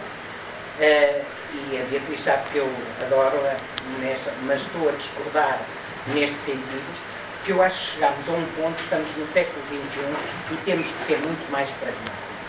Temos que começar a tentar marcar dedos. É inaceitável determinadas de situações que ocorrem na sociedade e, portanto, não, o que nós temos que fazer é isto está mal e temos que mudar. E depois há, há um momento para tudo, há um momento para discutirmos a parte histórica, uh, que de facto é razão eu fico surpreendido com algumas coisas que aqui ouvi e que tenho ouvido recentemente, porque no meu tempo, por exemplo, nos meus professores de História, eh, eu nunca tive essa, essa percepção de como a história estava a ser dada. Aliás, os portugueses eram mais moderados, ainda que isto fosse falso, eh, em relação aos outros povos colonizadores, mas isto era para nos comparar em relação aos outros. Não tinha, eh, não, era para. eh, sempre entendi que este tipo de compara- de comparação era para nos distinguir dos outros colonizadores, não era para estar a dizer que éramos mais brancos, com, porque nunca fomos. E, e é este tipo, e eu acho que este tipo de narrativa, o que é que vai fazer? Vai permitir a pessoas como a Fátima Bonifácio e outras pessoas na sociedade que utilizem argumentos eh, mais populistas, se querem, eh, assim, mais fáceis de, de- das pessoas se identificarem e de criarem obstáculos à verdadeira, eh, à verdadeira eliminação do racismo da sociedade.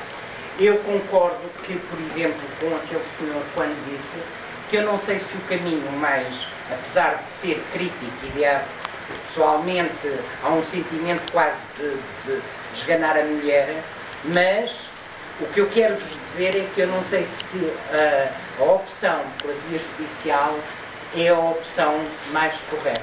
Eu acho que não é, no meu entendimento. Acho que vai eh, trazer eh, mais pressão sobre a causa que vocês estão a tentar eh, defender com muita justiça. Aliás, eu tive a oportunidade, eu fui nas anteriores eleições autárquicas aqui perto, no Montijo, fui coordenadora de uma campanha e, e fiquei muito contente por poder trabalhar com a comunidade cigana do Montijo, que houve um grande número de ciganos que se até fizeram parte de listas e foram para as mesas. Eu tive a oportunidade de dar formação para as mesas eleitorais e, e, e, de facto só quando as pessoas se a conhecer e quando nós começamos a conhecer as pessoas é que vimos que estávamos tão enganados em relação àquilo que eh, as ideias que tínhamos pré-concebidas eh, quão erradas eram as ideias que tínhamos dessas pessoas eh, e que estavam pré-concebidas. Eu de facto acho uma tristeza que o dicionário ainda diga, porque a palavra, a palavra cigano é, por natureza, tem um sentido pejorativo na linguagem. Vê lá, és um cigano, tá, não sejas cigano. É epá, este tipo de, de conotação, e isto é que todos nós devíamos começar nas pequenas coisas que marcam a diferença, chegar, não, eh, cigano não pode ser eh, sinónimo de algo pejorativo, tem de ser sinónimo de uma etnia, de um. E eu acho outra coisa, em relação aos censos, ou, e eu acho que isso é importante a comunidade refletir. Ou vamos abraçar uh, aquilo que somos, a nossa herança cultural, étnica, e, e, de facto não vejo, acho que é de louvar que esteja no papel a etnia, porque eu acho que devia lá estar. Uh, ou então, se não, se há outro interesse, ou, é porque eu acho que isto vai ser um pau de dois bicos. Se não estiver, uh, vai ser tudo tomado por tabela. Não vai haver estatísticas, não vai haver números, não se vai saber nada. Um dia mais tarde, não vamos ter hipótese de, de, a não ser através de associações, mas não há dados oficiais estatísticos. Eu acho que isto é importante. O mundo, o mundo faz também de números e acho que quando vocês têm orgulho e devem ter orgulho da vossa cultura e defender a vossa cultura, eu acho que ela deve estar num censo, não com esse sentido que estão a dar, mas para se poderem defender também e defender a herança, o legado que vos foi deixado.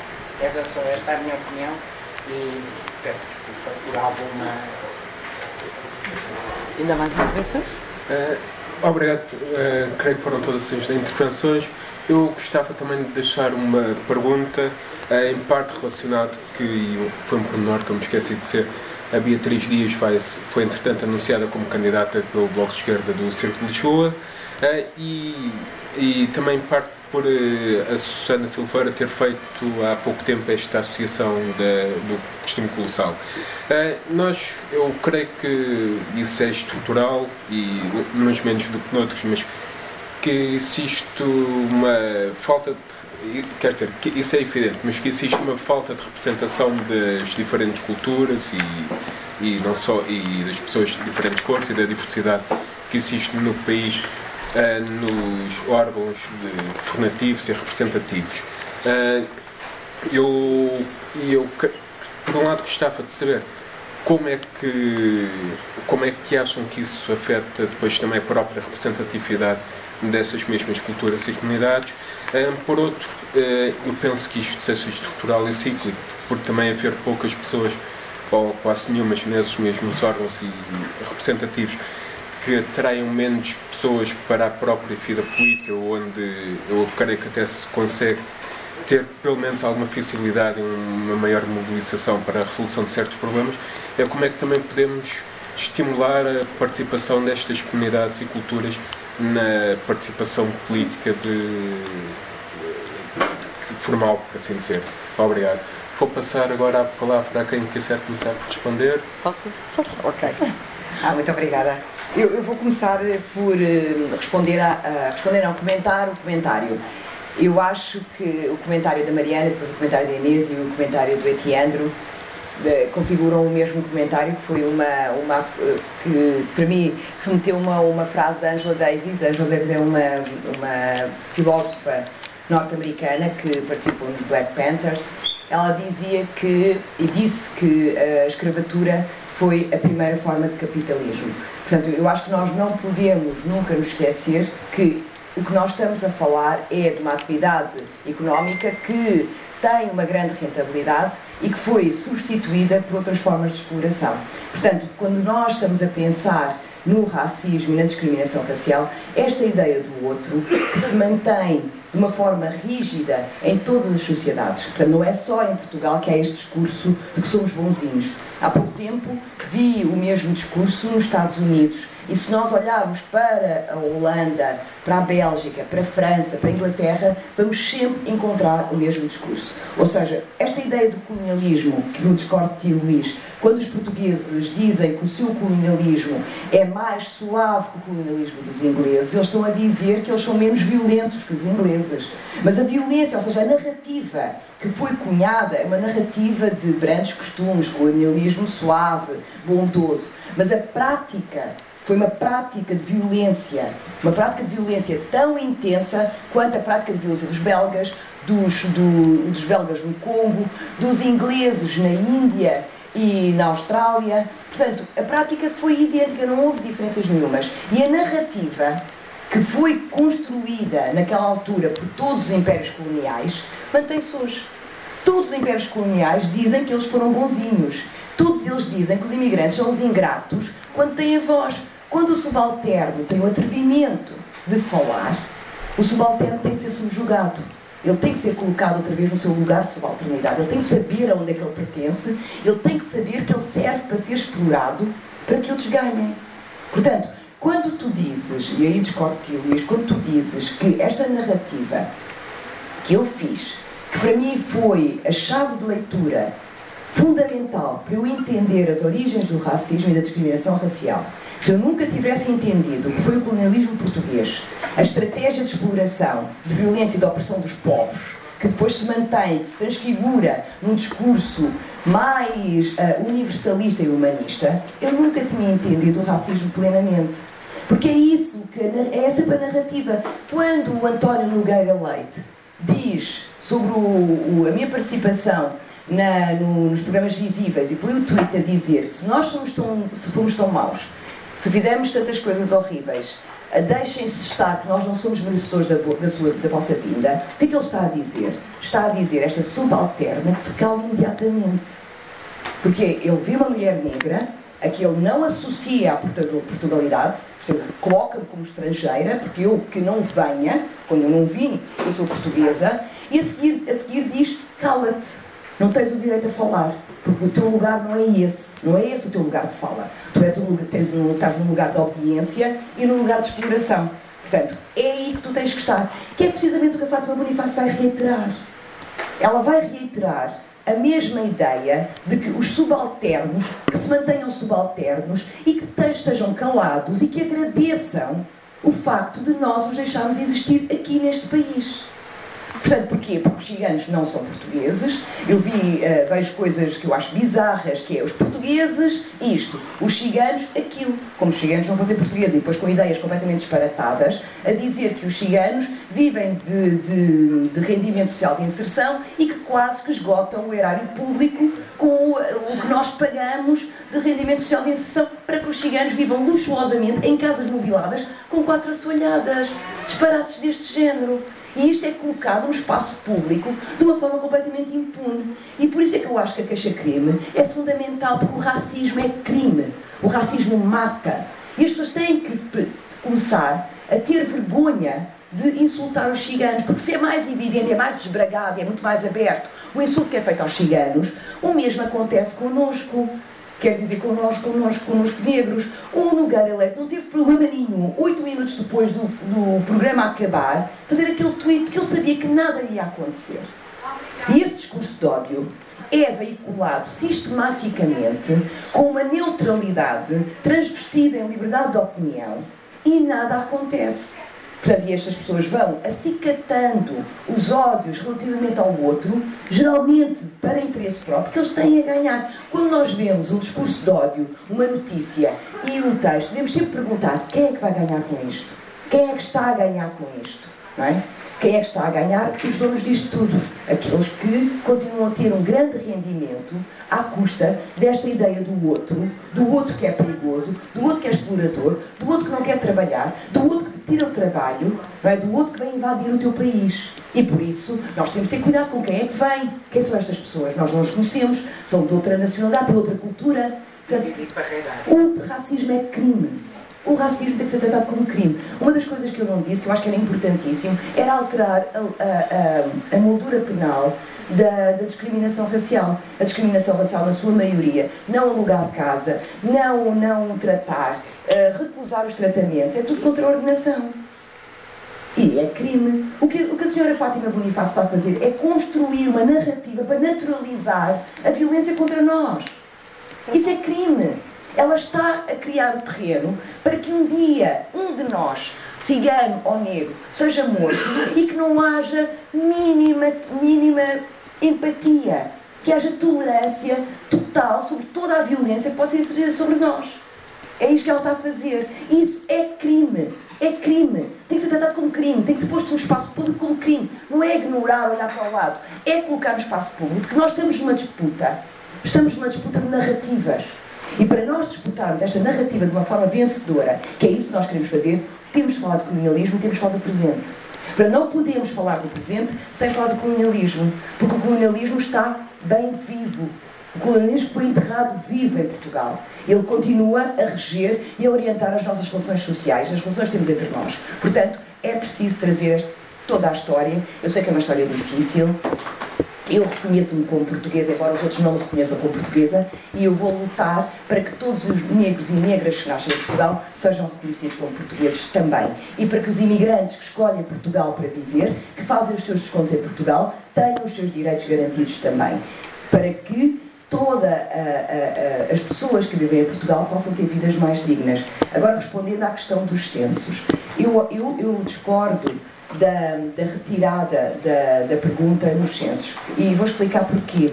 Porque a recolha de dados é feita, como, como a, a, a Susana disse, a mãe dela foi identificada como sendo cigana no hospital. Meu pai, quando, foi, quando esteve internado no hospital, ele foi identificado como sendo uma pessoa melanodérmica. Isto quer dizer um negro. Portanto, nos hospitais, nas escolas, em vários espaços de administração pública, os dados são recolhidos. Com os censos, nós tínhamos a oportunidade dos dados serem recolhidos, mas com cuidados. era autoidentificação, a pessoa é que se ia identificar e a dizer qual é a etnia que ela se caracteriza, ia, ser, uh, ia haver um princípio de confidencialidade, as pessoas tinham o, o, direito a que a sua informação fosse só tratada pelo, pelo, pelo Estado e as pessoas podiam não responder se não quisessem. Mas, por outro lado, deixem-me só ver que há aqui uma dimensão que eu esqueci. São as três coisas que era auto... É, é, consentimento, ah, consentimento informado. As pessoas tinham que, uh, tinham, era explicado Porquê que, que os dados iam ser recolhidos, ou seja, havia um consentimento informado, era auto-identificado e havia confidencialidade. Portanto, não era aleatoriamente em que uma médica decide escrever num, na ficha do doente qual é a etnia, sem lhe perguntar se ela realmente faz parte dessa etnia. Portanto, isto era uma vantagem. Por isso, eu, eu tenho muita pena que se tenha retirado, porque assim nós perdemos uma oportunidade de conhecer a composição étnica racial do país. E acima de tudo, eu sei porque é que foi retirado. Porque a partir do momento em que nós conhecemos a, a, as características étnico-raciais e sabemos que os ciganos são 4% da população ou menos, toda esta narrativa ficcional e mentirosa que é criada relativamente aos ciganos pode ser destruída. Toda a narrativa que é construída sobre os negros pode ser desmontada e, acima de tudo, nós vamos ter ferramentas para exigir políticas de ação afirmativa.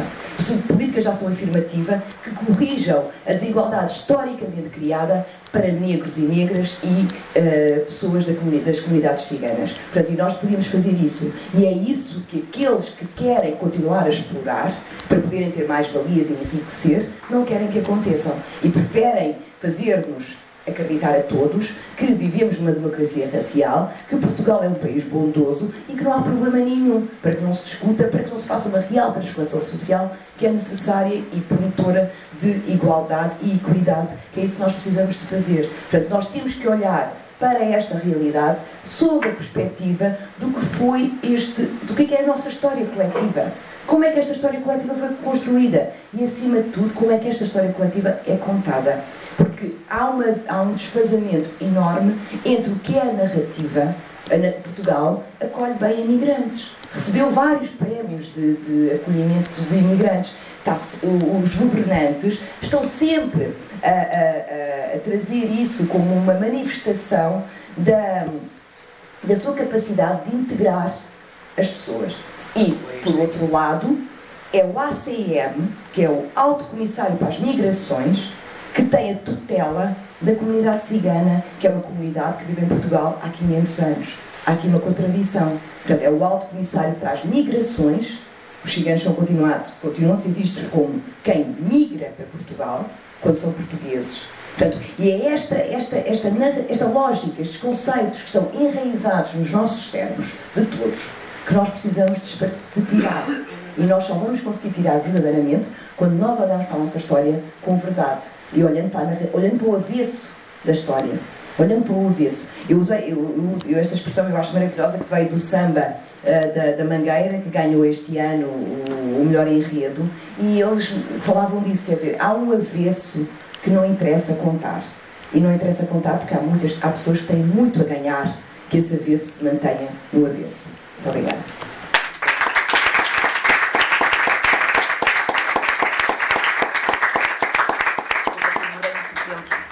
mal. Vou ser breve. Agora, para a Susana Silveira responder, ou quiser. Então, é assim, um, vou começar aqui pela pergunta aqui do Pedro. Exato. uh, que eu acho que os, portugueses, uh, os ciganos portugueses cada vez mais têm que ascender na pirâmide social. Porque só assim é que nós vamos conseguir realmente mudar alguma coisa. E também hoje tenho o privilégio de anunciar que temos mais um, um português cigano que iniciou um mandatário do Bloco de Esquerda. Ah, sim, sim, sim, sim, o Bruno. que é o Bruno Gonçalves. E é para nós uma grande honra termos o Bruno connosco neste, neste início de luta. No fundo é só o início. E é mais claro, é mais claro que, que é necessário que, que ascendamos na pirâmide social. Outra das coisas que, que vem sido esquecidas dos ciganos é da história. Porque se nós estamos cá quase há 600 anos, nós fazemos parte desta história. Nós temos uh, portugueses ciganos que lutaram e pelo território nacional. Temos portugueses ciganos que lhes foi dado o título de fidalgo.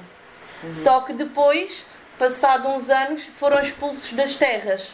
Esqueceu-se o título de fidalgo e expulsaram-nos das terras. Só que isso não vem à tona, isso não vem à história, pelo menos de quem não interessa. Ficam coisas por contar, outras são contadas entre linhas.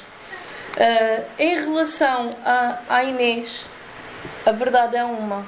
Cada vez mais as pessoas, permitam uma expressão, são desbocadas o racismo cada vez mais uh, é, é, é, é, feito de uma, de uma forma, como se diz no bom português, curta e grossa. Porquê? Porque existe uma certa sensação de impunidade. Sensação que passa a ser realidade. Porque mesmo existindo o Código Penal, onde consta como o racismo é um crime punível por lei, muito pouco é feito. Então o que é que as pessoas dizem? Ah pá, eu vou, se eu for racista contra o cigano, o que é que o coitado vai fazer? Não pode fazer nada. E depois temos aquela parte em quem provar realmente que foi racismo, que, que aconteceu determinado episódio, é muito difícil. Então vai-se ficando essa. E cada vez mais nós somos obrigados a engolir os chapos. Porque as pessoas vão. Não, os sapos que Por, em, em tudo. É, é, uma expressão muito forte que é o engolir os sapos, é ouvir desaforos, engoli-los e levá-los para casa. Porquê? Porque se nós respondermos. É assim, se eu for agressiva com a Beatriz, das duas uma, como a Beatriz é uma senhora que eu tenho a certeza que é, ela vai manter a calma e vai-me responder e vai-me ver um outro lado da história. Mas também há outro dia. Há um dia que a Beatriz, o dia não lhe correu bem e vai-me responder de uma forma mais agressiva. E o cigano, como já está tão massacrado com esta história do racismo, quando responde é de uma forma, muitas das vezes pela falta de cultura, muitas das vezes pela falta de educação, que não, é, não foi a melhor, vai responder de uma forma mais bruta. Então vão logo dizer: Ah, pois, somos racistas, mas temos motivos para isso, porque o cigano é, é um bruto, é um mal educado. É isto. Então, muitas das vezes no nosso dia a dia somos obrigados a engolir os chapos. E somos obrigados a levar desaforos para casa e a chegarmos a casa quando sentamos à noite para jantar, porque normalmente perguntam o que é que nós comemos, nós comemos a mesma comida que vocês. Perguntam logo no Natal o que é que nós comemos. Eu às vezes brinco e digo comemos o que nos apetece. Pronto. Uh, e quando sentamos à mesa e reunimos a família, é muito triste os nossos filhos dizerem-me assim: Oh mãe, a, a, a, aquela senhora disse isto sobre os ciganos. E o marido diz assim: É pá, foi uma entrevista de emprego, não correu nada bem porque viram que eu era cigano. Ou então nós mesmos dizemos assim uns para os outros: Olha, amanhã tens um compromisso, vê lá que não pareças cigano. Pois. É a realidade. Não é mentira, é realidade. E cada vez mais uh, as pessoas não se importam em ser racistas. Cada vez mais. O ser racista não é uma coisa boa. O ser racista é uma pessoa que acha que é superior à outra. É quase como Hitler, que quis criar a raça perfeita. Os ciganos estiveram no Holocausto. E os ciganos sofremos muito no Holocausto, mas fomos um dos povos que mais resistiu. Fomos um dos povos que mais deu luta foi os ciganos, para defendermos a família e as crianças. E eu digo assim, no fundo, ninguém acha. Eu suponho que a maior parte das pessoas pensa em Hitler como um monstro, não é? Porque ele massacrou milhares e milhões de pessoas. Mas eu digo assim, o racista, no fundo, tem um bocadinho do bigode do Hitler lá dentro. Um bocadinho? Porque pensa que é superior. E não é de forma alguma, somos todos iguais. E só para concluir, às vezes as pessoas dizem assim, ah, os ciganos são isso, são aquilo. É só para, vos, para informar certas e determinadas pessoas que eu sou cigana e sou dadora de sangue. Se um dia precisarem, o sangue que vos pode correr nas veias pode ser o meu. Então, com isto concluo que somos todos iguais, temos todos os mesmos deveres e também os mesmos direitos. Nós, ciganos, somos um povo com uma cultura lindíssima. Nós respeitamos os mais velhos. Protegemos as nossas crianças. Uma cigana é capaz de casar muito cedo e manter um casamento durante 50 ou 60 anos, ou até mesmo ao final, da vida, porque há um respeito. Nós temos os chamados homens de leis que no fundo não, não estão, uh, aliás, estão submissos à lei portuguesa e no fundo são apenas homens de paz. São pessoas mais velhas, com mais experiência de vida, que quando gera-se algum conflito, entram lá pura e simplesmente para resolver o conflito. Sempre submissos às leis portuguesas. Sempre. Nós somos um povo que tem uma língua própria. Temos o romano e o romanum, que quando é falado na rua, em público, se eu estiver a falar com a minha filha em romano, as pessoas começam logo assim a olhar: será que ela está a mandar a miúda roubar? É logo! Ficamos logo a ser vistos por cima do ombro. Dá para rir, mas também dá para chorar. Não, mas é que se for um alemão a falar com o filho, também pode estar a mandar roubar, mas ninguém acha que isso. De forma alguma. São os preconceitos, mesmo os estereótipos. De forma alguma. Um, e, e, o racismo, eu, eu te, temos feito na associação ações de sensibilização em escolas porque nós acreditamos que o racismo tem que ser desconstruído desde tenra idade. E tem que ser a partir dos mais pequeninos, para que eles cheguem a casa e levem a mensagem aos pais, aos avós, aos tios e digam: Olha, conheci uns ciganos e afinal eles não são isso que dizem, porque eu já estive a infelicidade de estar sentada num café, num restaurante a jantar e, e a mãe de trás dizer assim ao filho: Coma sopa ou a cigana vem e leva-te. Como vocês podem ver, eu sou muito dada para a brincadeira. Eu levantei-me elegantemente e disse ao miúdo: Anda que a cigana já chegou para te levar. A mãe, como é lógico, ficou muito envergonhada. Mas é, é isto que nós temos. E é isto que tem que ser desconstruído. E, e, e peço encarecidamente que levem a mensagem às vossas famílias, porque cada um que está aqui, se levar esta mensagem às famílias, já valeu a pena. Que deem uma oportunidade, queiram conhecer e que quando uh, forem uh, superiores ao cigano, que os aceitem. Porque quando forem, por exemplo, fazer uma entrevista de trabalho, que vejam que a pessoa é cigana, que à partida não a excluam logo, mas que deem as mesmas oportunidades e que avaliem pelas capacidades e não pela etnia. Muito bem.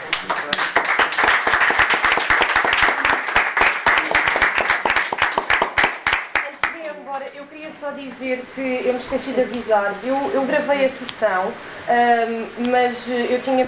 O Pedro falou com, com as oradoras, elas tiveram a nossa. deram só autorização e eu, uh, de facto, continuei a gravar depois da altura das intervenções sem o, o vosso consentimento. Uh, aquilo que será, talvez, posto público serão somente as intervenções dos oradores, mas se alguém se sentir incomodado com isso, venha ter comigo agora, eu pago imediatamente o meu telemóvel, está bem? Foi mesmo por lá, porque senão não vou publicar nenhuma intervenção sem ser das oradoras, mas pronto, queria deixar esclarecido. Obrigada. Eu queria então agradecer publicamente ao espaço por nos receber mais uma vez. Agradecer a toda a gente que nos esteve aqui, especialmente agradecer às duas oradoras. Obrigado.